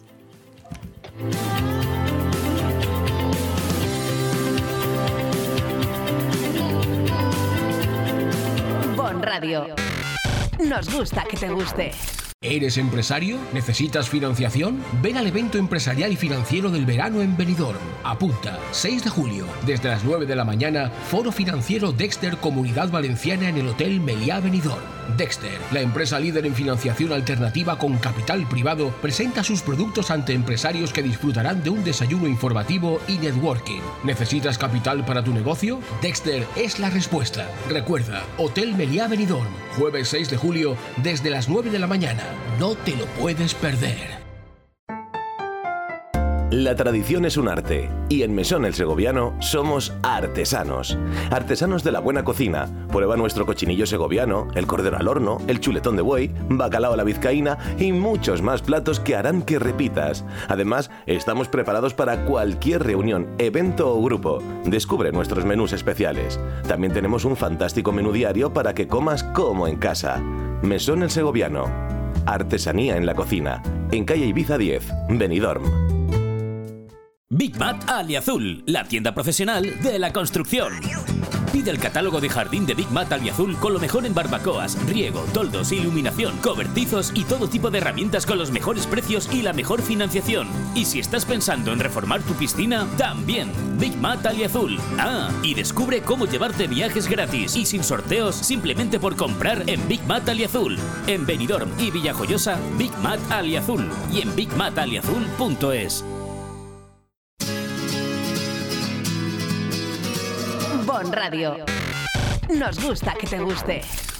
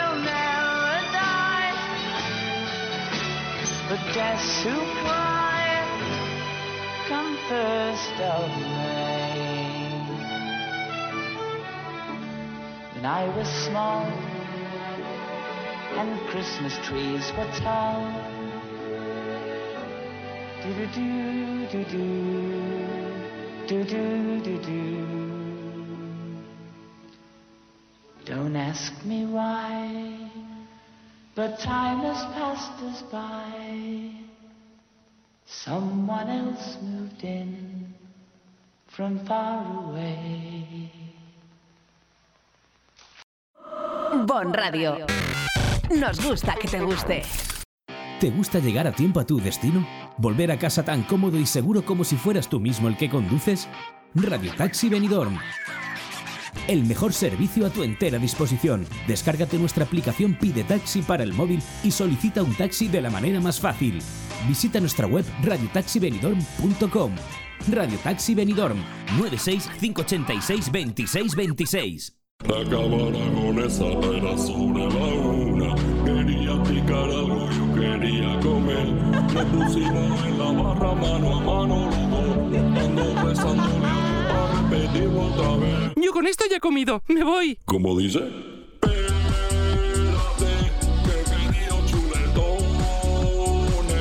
Que yo entiendo con un pincho tú ya comido. Pero yo necesito comerme. Ven sin prisas a la Cava Aragonesa, una institución en el corazón de Benidorm. El movimiento se demuestra bailando. En Estudio de Danza Pati Mora disfrutarás del baile con nuestros cursos de hip hop, street dance, baile español, flamenco, sevillanas o ballet clásico. Y no te pierdas las novedades en cursos de contemporáneo, zumba, Broadway y pilates. Por edad a partir de 3 años y durante todas las tardes. Reserva ya tu plaza llamando al 658 38 35 61. Estudio de Danza Pati Mora, calle Santa Cristina 2, Benidorm. Radio. Nos gusta que te guste. Que tenemos un problema demográfico en el mundo, pues eh, no es un secreto. En algunos países pues, hay mucha gente, nacen muchos niños y en otros cada vez menos. Y de los menos menos, uno de ellos es España, que cada vez son más, el equilibrio se desequilibra. Son más los que fallecen que los que nacen. En fin, pero ¿por, por qué le digo esto? Porque yo digo, yo me preguntaba el otro día yo, ¿quién será la, la mujer más fértil del mundo, la que más hijos haya tenido? Y lo he descubierto. He descubierto en el libro Guinness de los Récords a la madre más prolífica de la historia. Una señora que, que ha tenido, agárrense, 69 hijos. 69 hijos. Y es la mujer más fértil del mundo y se llamaba, que ya ha fallecido, claro, Valentina Vasilievich. Y es una rusa que vivió en el siglo XVIII. Valentina fue la primera esposa de un campesino ruso llamado Feodor Vasilievich y ella nació en 1707 y falleció en el año 1782. Como digo, el libro Guinness de los Récords la cataloga como la madre más prolífica de la historia. Bueno, la madre y el padre, porque también hay que tener, ¿eh? Según un informe de un monasterio local al gobierno de Moscú, cerquita en Moscú, entre 1725 y 1765, tampoco tanto, Valentina Vasiliev dio a luz a un asombroso número de niños. Entre ellos, claro, aquí viene el truco, 16 pares de gemelos, 16 pares de gemelos, que ya son 30 32, 36, 7 pares de trillizos y cuatro pares de cuatrillizos, lo que suma, redondeado, 69 hijos tuvo la señora. Claro, de uno en uno es imposible, pero claro, si los tiene a pares eh, y, a- y a- y a dobles pares, a cuatrillizos, pero no hay una explicación clara de cómo Valentina pudo dar a luz a tantos hijos. Es posible que Vasiliev eh, tuviera una, el padre, una predisposición genética a los partos múltiples, la señora, pero sin más información es imposible saberlo con certeza. También es importante señalar que la exactitud histórica de la afirmación de que dio a luz 69 hijos ha sido debatida y no está totalmente confirmada. Pero bueno, qu- quítale 4 o 5, qué da, 69. Al parecer, solo dos de sus hijos murieron en la infancia, lo que significaría que 67 de ellos sobrevivieron a la primera infancia, o sea que llegaron adultos. Sin embargo, la exactitud de esta afirmación tampoco está demostrada y el número total de hijos supervivientes sigue siendo objeto de debate. Fíjese, todavía se habla en Rusia, en Rusia de cuántos tuvieron, cuántos realmente tuvieron. Por último, vamos a mencionar que según los registros históricos, Feodor Vasiliev fue el marido de Valentina, Vasiliev también, claro, ya saben que en Rusia la mujer cuando se casa coge el apellido del, padre, del marido, y fueron los, eh, y él fue el padre de los 69 nacimientos registrados. Se registraron 69.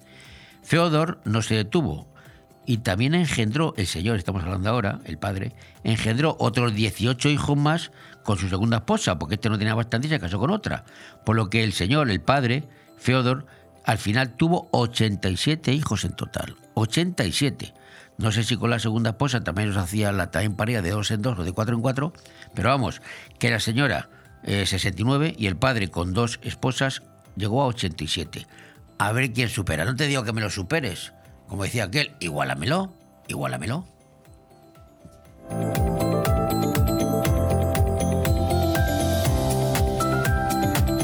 Bon Radio.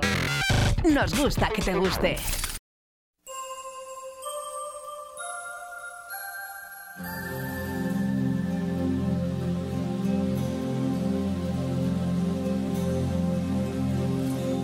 Starry, starry night.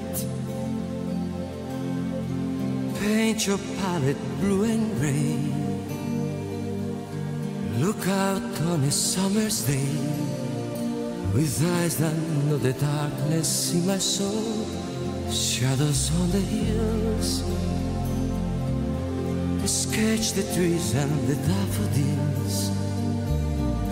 Catch the breeze and the winter chills in colors on the snowy linen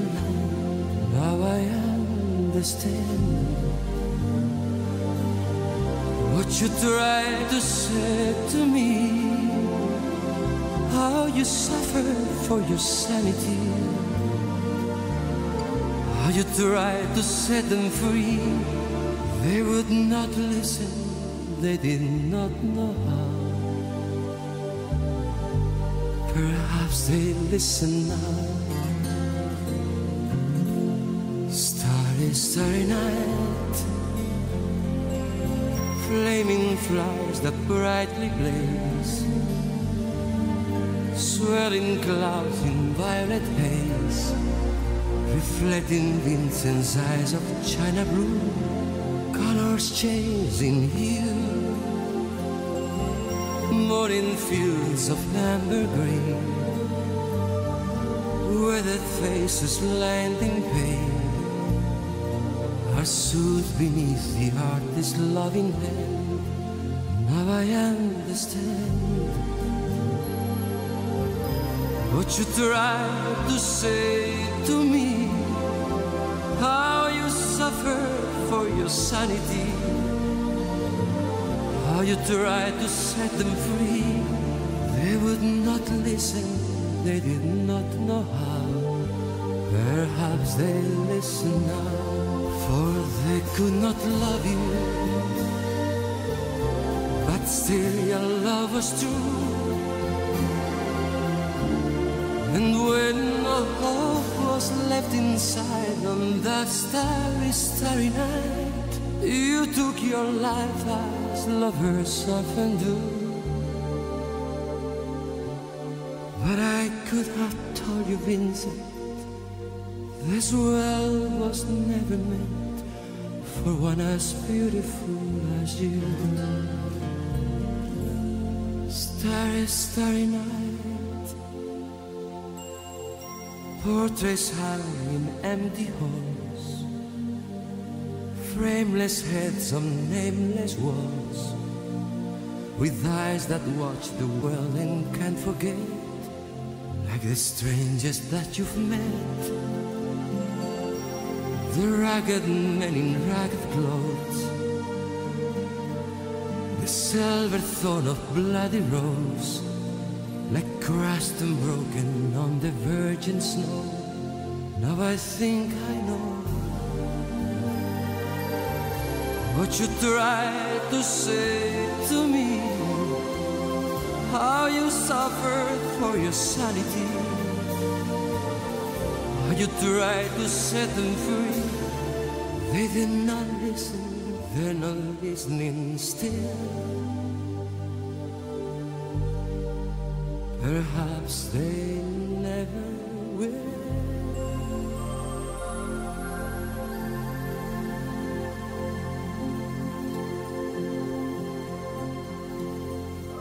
Bon Radio. Nos gusta que te guste.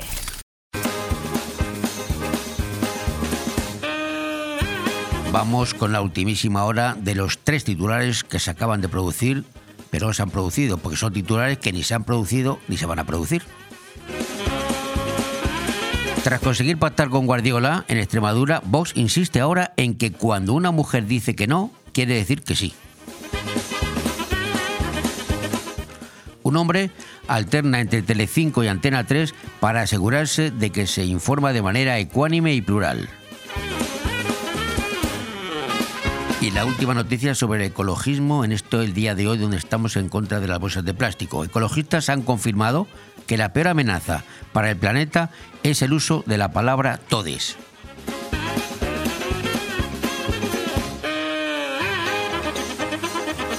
Bon Radio. Nos gusta que te guste.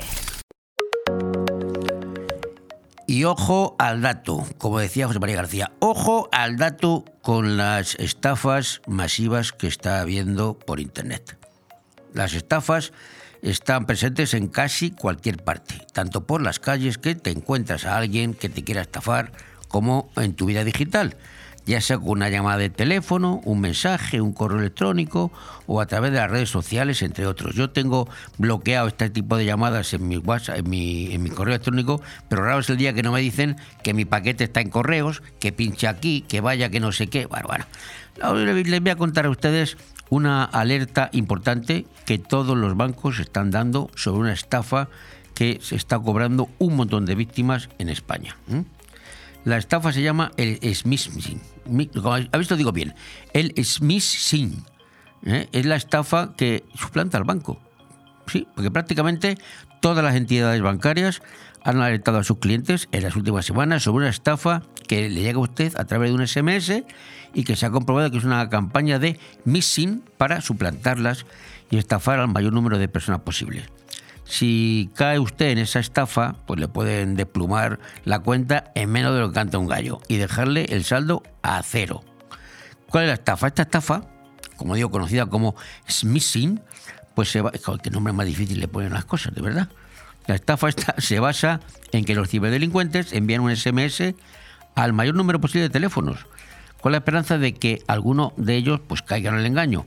Usted recibe ese mensaje como una supuesta alerta de su banco en la que se le informa de que ha habido cargos no autorizados que, mm, por sospecha han decidido bloquear la cuenta y que están o bien que están tramitando un crédito a su nombre, invenciones de ese tipo que parecen reales. En ese mensaje se incluye un enlace, ahí está el truco, para animar a la persona a entrar a su cuenta desde él y poder comprobar que todo está correcto. Y haciendo clic, pues ahí ya le estamos dando el primer paso para ser estafados. Ese enlace nos lleva a una página clon del banco en cuestión y cuando metemos nuestros datos para acceder a nuestra cuenta, estamos dando los datos al estafador, a los delincuentes, por lo que queda registrado en su sistema y ellos rápidamente acceden a la cuenta y sacan toda la pasta. Sí, sí, estos delincuentes utilizan, fíjese, un dispositivo especial que tiene la capacidad de enviar 120.000 SM mensajes a la hora, 120.000, por lo que son millones los que envían cada día. Y con muy poquitas personas que piquen cada día, pues ya sacan una pasta. Pues Si, si- envían millones cada día y pican 50.000 o 100.000, pues ya han pillado. Para evitar caer en este tipo de estafas, es muy importante que tengamos en cuenta que nuestro banco jamás nos va a enviar un enlace para que accedemos a nuestra cuenta. Y si recibimos uno, pues que, dice que vayamos a la página oficial o la, o la app para comprobar si todo está correcto, pero nunca, nunca hay que acceder a un enlace. Ante la duda, llamar al banco. Y ante la duda, no pinchar. Y si no cogen el teléfono del banco, es que no me cogen el teléfono del banco. No pinchar. No hay cosa que, que sea urgente, y menos cuando estamos hablando de dinero.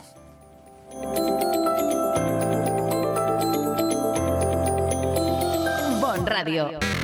Nos gusta que te guste. Hotel Meliá Benidorm, un paraíso tropical en la ciudad de los rascacielos. El Hotel Meliá Benidorm recoge la esencia dinámica y alegre de este destino de vacaciones por excelencia, creando un rincón tropical en plena Costa Blanca. Además del perfecto destino de vacaciones, es un excelente hotel de negocios, celebraciones y eventos. Ven a visitarnos y descubre nuestro exclusivo y selecto concepto de level lleno de comodidades. O déjate mimar por nuestras especialistas en nuestro Wellness Center con los más innovadores tratamientos de belleza y Hotel Meliá Benidorm. El verano es para los peques en la Cala de Finestrat. Y es que vuelven las actividades infantiles gratuitas para niños y niñas de 3 a 12 años. ¿Cuándo? Todos los martes, miércoles, jueves, viernes y sábados del verano. Horario de 10 a 2. ¿Dónde? En la Cala de Finestrat. No es preciso inscripción previa. Solo venir con ganas de pasarlo bomba. Organiza Concejalía de Turismo Ayuntamiento de Finestrat. Porque en Finestrat lo, tienes todo.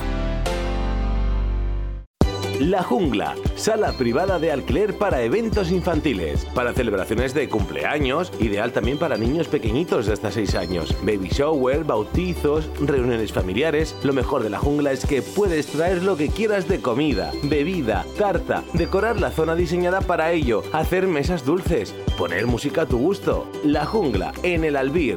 Visita nuestra página web, lajunglarent.com. La Jungla. No te quedes sin tu fecha de reserva con antelación. Estamos en el centro del Albir, con parking gratuito para tus invitados. Recuerda, La Jungla.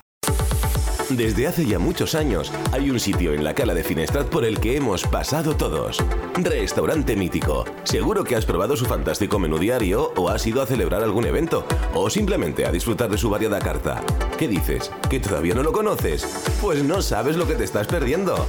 Ven a Restaurante Mítico y que no te lo cuenten. Restaurante Mítico, con amplio parking y abierto de lunes a domingo. Restaurante Mítico, en Avenida Finestrat número 23, La Cala de Finestrat.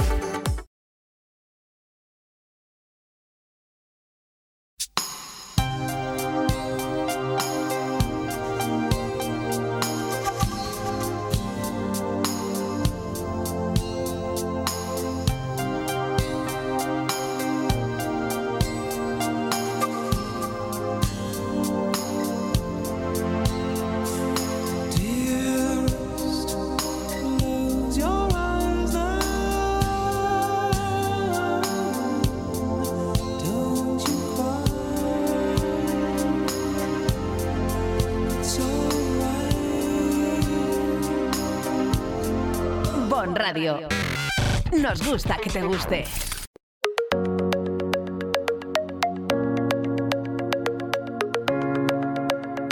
Ahora es la hora. Ahora es la hora que nos quedan 20 minutos. Así que no te rías.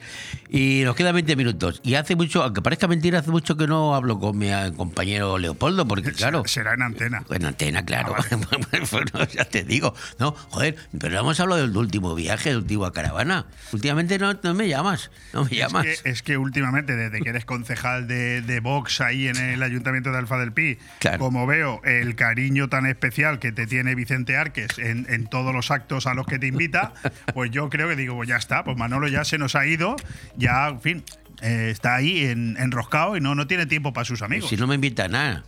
Vamos, me invita al festival de cine, me pone en la- el gallinero en la última fila y no me dice que hay una picaeta ni nada. He visto eh, la foto, la, la foto desde donde los concejales de Vox estaban situados para ver el Festival de Cine y me ha recordado a un partido del Nou Camp que fui yo, me sentaron en la grada de allá arriba y, ve- y veía a los jugadores que creía que eran hormigas. No, yo te- yo- un- a nosotros nos dieron unos primáticos. Ah, te dieron unos...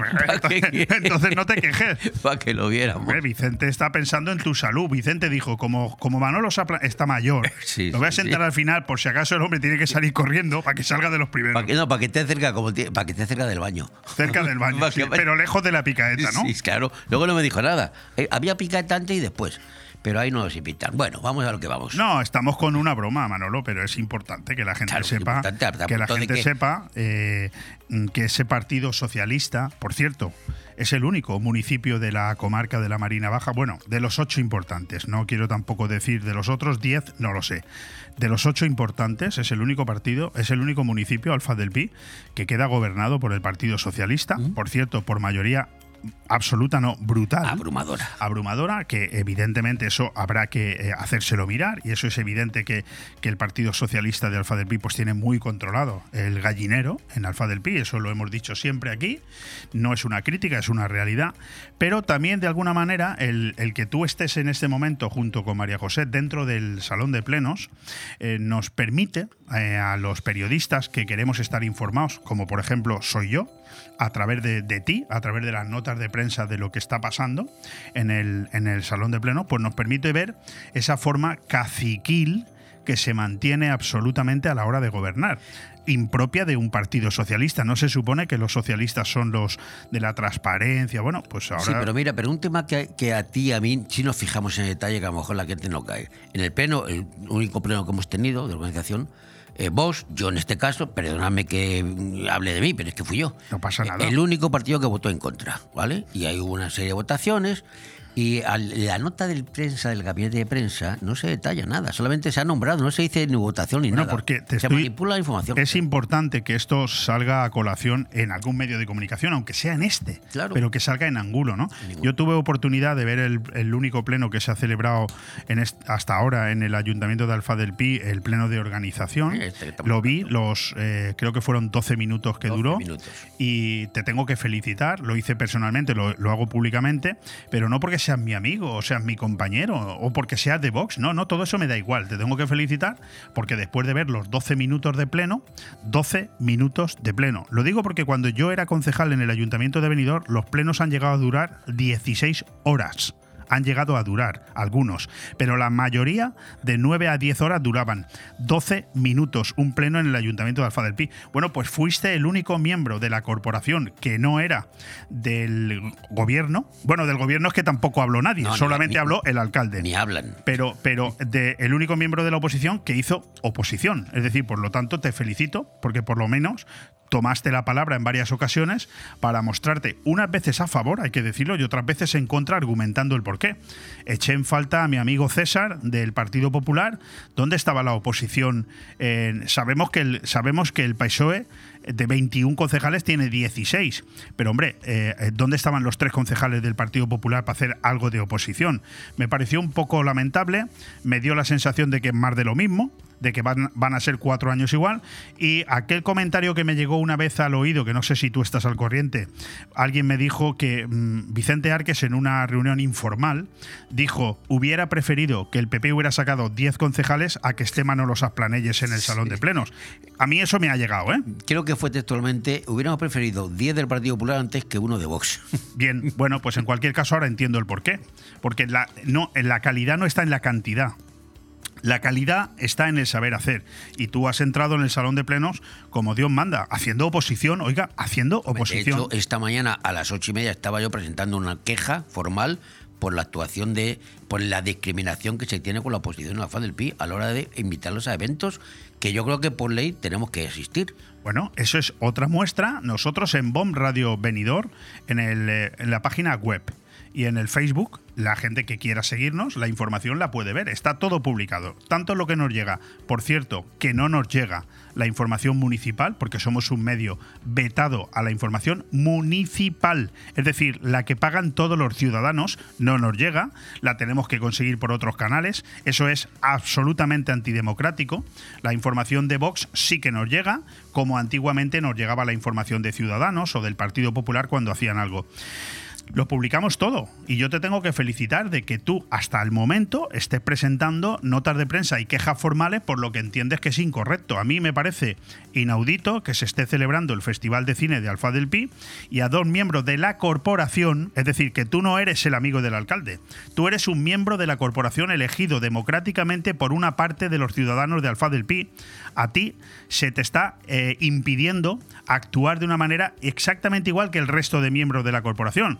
Si a ti y a la otra concejala de Vox se os invita al gallinero, de la presentación del festival, eso es una falta de respeto a los 400 y pico votantes que os han votado a vosotros en Alfaz. Y yo lo tengo que decir El así. amigo del alcalde estaba en primera fila. Claro, bueno, es que. Vamos. Bueno, vamos a dejar esto y vamos al tema que yo quería hablar contigo porque hace tiempo que no analizamos nada. Eh, las últimas encuestas, no la de Tezanos, esa está al margen.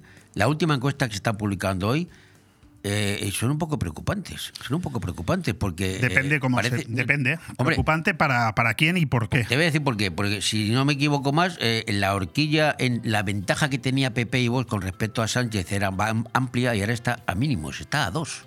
Bueno, a mí eh, eso no me parece preocupante, por, por ejemplo, si yo fuera Pedro Sánchez, me parecería positivo. Claro, Claro, o sea, por eso te digo que lo quién. de preocupante depende a, a- pa' quién se quién. lo plantees. A mí lo que me parece es sorprendente. A mí me parece sorprendente. Primero, porque si, si hablo yo, ¿no? ¿Te parece? Análisis, el análisis.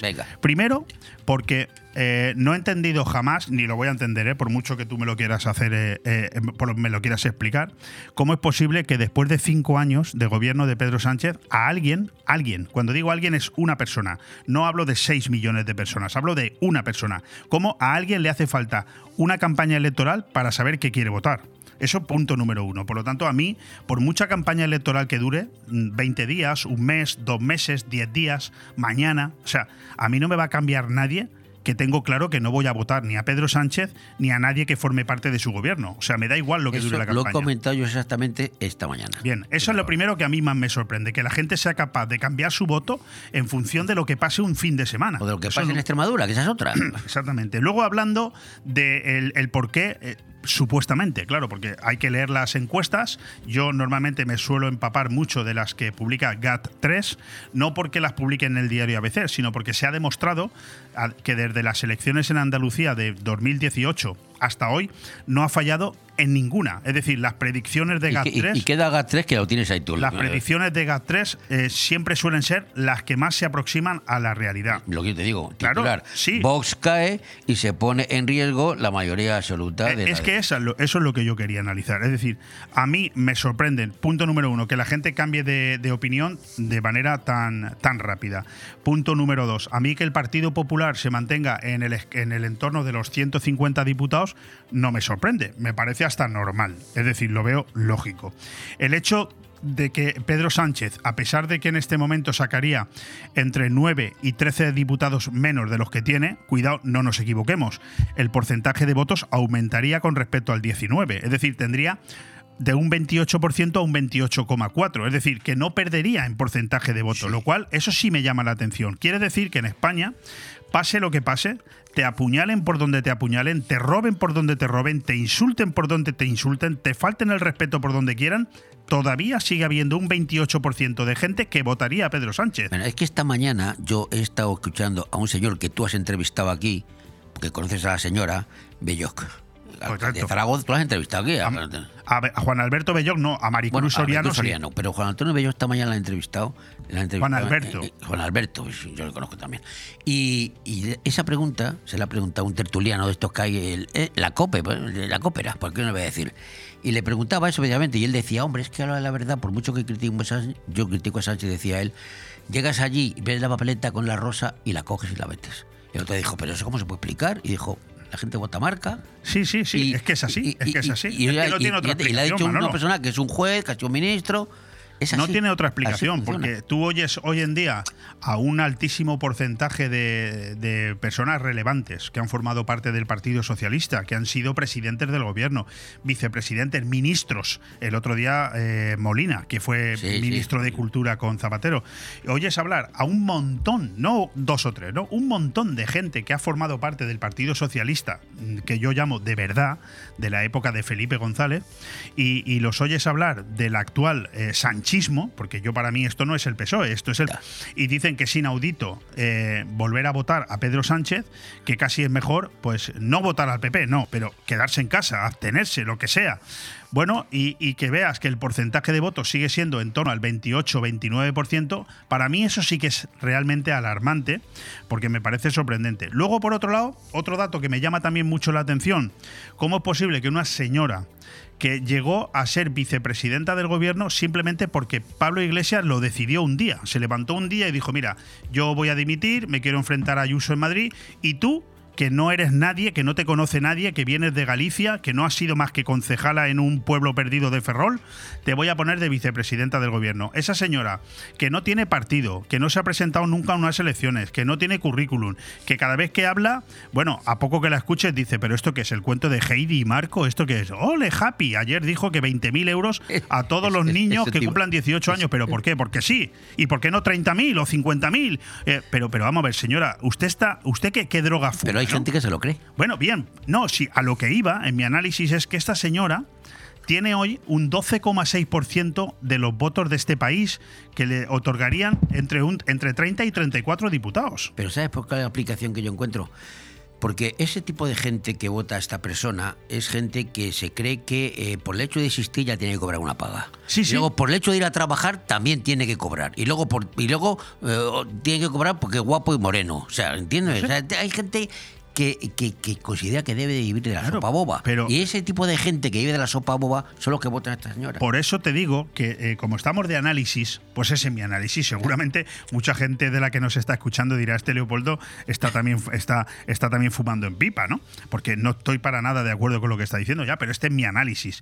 Mi análisis del Partido Popular ya te lo he hecho, mi análisis de Pedro Sánchez te lo acabo de hacer y mi análisis de Yolanda Díaz es ese. Es decir, me parece inaudito que una señora que no tiene ningún tipo de currículum, que no se ha presentado nunca a unas elecciones, para nada, Nada. que tenga simplemente por el hecho de formar parte del gobierno y ser una cara conocida, que ha juntado a 16 formaciones políticas, cada una de un padre y de una madre, y que además no hay más que che, querer enterarse un poquito.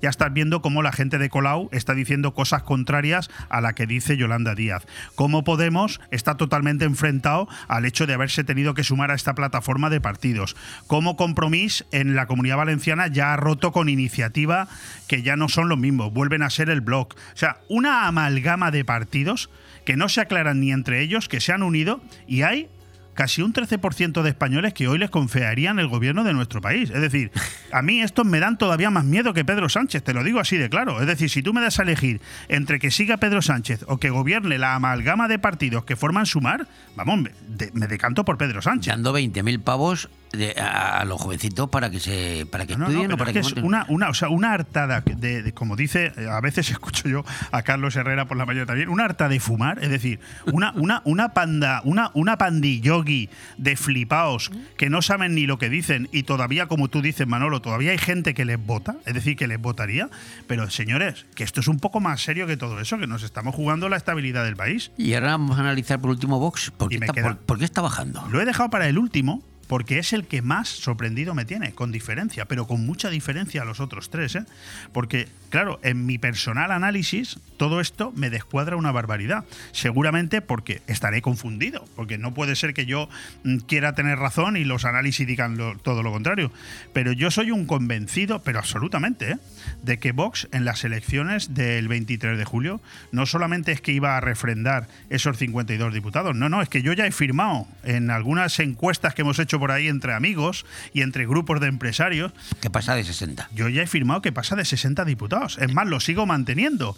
Y veo estas encuestas y no me cuadra en absoluto porque eh, dice, bueno, es que fíjate lo que ha pasado en Extremadura. Perfecto, nos agarramos a lo de Extremadura y te lo analizo. Precisamente lo de Extremadura es lo que a mí todavía más me ha reforzado la posición de Vox, por cuanto que Vox, ¿qué culpa tiene de que en Andalucía una señora que, por cierto, tanto no solamente Federico Jiménez Los Santos, sino el propio Ignacio Camacho, que, que no es, vamos, Ignacio Camacho y Federico Jiménez Los Santos como el agua y el aceite. O sea, son dos personas liberales de derechas, columnistas de opinión, pero que no tienen nada que ver entre sí y, y tienen bastantes diferencias ideológicas. Pues los dos han escrito sendos artículos diciendo, señora Guardiola, váyase. señora Guardiola dimita. Yo estoy totalmente de acuerdo con eso, porque la candidata del Partido Popular en Extremadura no puede seguir en su puesto ni un día más, no puede ser la presidenta de Extremadura por una sencilla razón. Porque lo que no puede ser es que tú un día digas, Manolo Saplanelles es un xenófobo, un homófobo, un nazi, un tío con el que no iría ni a la vuelta de la esquina y a los 10 días le digas, ven que te dé dos besos, que eres el mejor vicepresidente que puedo tener y eres, eres mi amado. A ver, queridos españoles, como diría alguno, ¿no? queridos españoles, que llevamos cinco años, cinco años, recordándole a Pedro Sánchez cada vez que tenemos oportunidad, que dijo no, gober- no podría dormir si gobernara con, con- con Podemos. Lo dijo un viernes y el martes siguiente firmó un pacto de gobierno que todavía dura. Llevamos cinco años recordándoselo en las hemerotecas. ¿Qué se cree que la señora Guardiola? ¿Que no van a estar los medios durante Pero es que- cinco es- años pero es que recordando eso? El resultado de las elecciones de ahora, el bajón que está pegando, eh, bajón entre comillas, la derecha, todo el mundo lo motiva eh, por la señora Sí, Guardiola. pero el bajón lo está sufriendo Vox, no el Partido Popular, el Partido Manolo. Popular también. El Partido Popular está entre 150 y 154, no ha sufrido No, pero- ningún bajón. pero te pregunto una cosa, pero bueno, ¿y esa, la actitud de esa señora qué tiene que ver con un señor de, de, de, de- La Coruña o con uno de, Galicia? Bueno, pues porque, oye, yo ¿Qué ahí no estoy de acuerdo contigo. ¿Pero Manolo. por Yo- qué? pues, ¿Por pues qué? sí, ¿Pero por qué porque- te hace cambiar el voto esa señora? A mí no me hace Ah, no, a mí no me hace cambiar el voto nadie. Eso lo he explicado al principio. pero que, que una cosa que pasa en Extremadura o en Galicia o en Andalucía sí que afecta en la comunidad valenciana, en Aragón o en Murcia, estoy de acuerdo. Porque las cagadas, eh, hoy en día con los medios de comunicación, enseguida nos enteramos todos. Lo que no puede ser, Manolo, es que esta señora, la señora Guardiola, la que va a ser próxima presidenta en Extremadura, diga, a la misma vez, ¿eh? esto fue la semana pasada, diga que mi palabra vale menos que lo que digan los extremeños y a la misma vez, en el mismo minuto, el señor Feijó está en Bruselas diciendo un político sin palabra no vale nada. ¿En qué quedamos? ¿En qué quedamos? Esa señora está inhabilitada, pero no está inhabilitada ella. Es que cada minuto que pasa que el Partido Popular no se la quita de en medio, el que está perdiendo, en mi opinión, ¿eh? pero veo que en las encuestas no, no, no me siguen, en mi opinión el que está perdiendo el crédito es el Partido Popular. Porque si lleva el Partido Popular cinco años diciéndole a Sánchez que es un mentiroso y que es una persona sin palabra, oiga, su candidata en Extremadura lo mismo, ¿eh? Su candidata en Extremadura lo mismo. Pero déjame que termine. ¿Y qué tiene todo esto que ver lo que acabo de decir con Vox? Eso es. Nada, para mi opinión, nada. Vox es un partido que te gustará más o te gustará menos, pero no ha cambiado de opinión en ningún momento, no ha modificado su línea ideológica. Es el único partido de los cuatro PP, PSOE, Sumar y Vox, el único que dice lo mismo en cualquier lado de España. Lo mismo, porque ni siquiera el PP es capaz de decir lo mismo en cualquier lado de España. Y en cambio, está en este momento en una posición en la que si las encuestas tienen razón, se quedaría en un 50% de los diputados que tiene. No me lo creo. No me lo creo. A mí, no me lo también- creo. a mí también me sorprende mucho. No me lo creo. Mira, mira la hora que es. Entonces las encuestas mienten. Dos minutos nos quedan, madre mía, qué charla nos hemos pegado. No sé si las encuestas, encuestas mienten, porque yo te estoy haciendo referencia a la encuesta que para mí es la más creíble y es la que ha demostrado hasta ahora una eficacia absoluta. Con esto, si mañana sale Tezanos, desaparece eh, Vox. Ah, no, sí. Tezanos no, lo, al da- contrario. lo da por desaparecido. Al contrario, al contrario. Parece mentira que no conozcas a Tezanos. Tezanos es un manipulador. Tezanos, sabiendo que en este momento la realidad de Vox es la que dice GAT3, mañana dirá lo contrario. Dirá que ha subido muchísimo, Bueno, claro. pero que, que ha bajado muchísimo es el PP para enfrentarlos, porque Tezanos no es un analista, es un manipulador, que es distinto. Quizás te han visto así, también es posible que te. ¿Qué te apuestas en la próxima encuesta de Tezanos? Que, Sube. que Vox ha subido un montón. ¿Nos O sea, apostamos todo algo? el mundo baja, él sube, él lo sube. No, no, no ha puesto no- nada porque de este hombre me puedo creer Ya cualquier verás, cosa. es un manipulador, es un em, eh, le- se dedica con el dinero de todos los españoles a enfrentarnos. Ya Bueno, lo verás. como ahora vamos a tener encuesta una semana, un día sí otro también, vamos a ver cómo va. Yo de momento eso, mm, yo digo como los políticos. Como Ten en cuenta que la encuesta de la ABC se han comprometido, es todos los días, ¿eh? Hasta el ¿Ah, día todos los 16, días? todos los días. Hasta a las 9 de la noche en, eh, en el- en la, a las 9 de la noche en la web y al día siguiente en el papel. Todos los días desde hoy hasta el 17. Bueno, pues mañana te toca a ti programa y mañana nos dice la encuesta cómo va. Oh yeah, sin Macabea. O fídense hasta el viernes. No, hasta el viernes no, te quedan 40 segundos. pero no hay manera de que aprenda, macho. Llevas 40 años haciendo radio y no hay Pero manera. que ese reloj está mal. Es hasta 59.30, me caso a mí. Si lo tengo detrás, no le veo la cara a Ale, pero, Pero- está pero- diciéndolo. pero está diciendo que está mal. está diciendo, pero Ale, a, esa, a que quedan 25 segundos todavía. ¿Ves? Sí, sí, hasta y 30. es que yo no veo, ese reloj muy pequeño, ponemos un reloj más grande. Madre mía de que mi no, vida. Que no lo veo.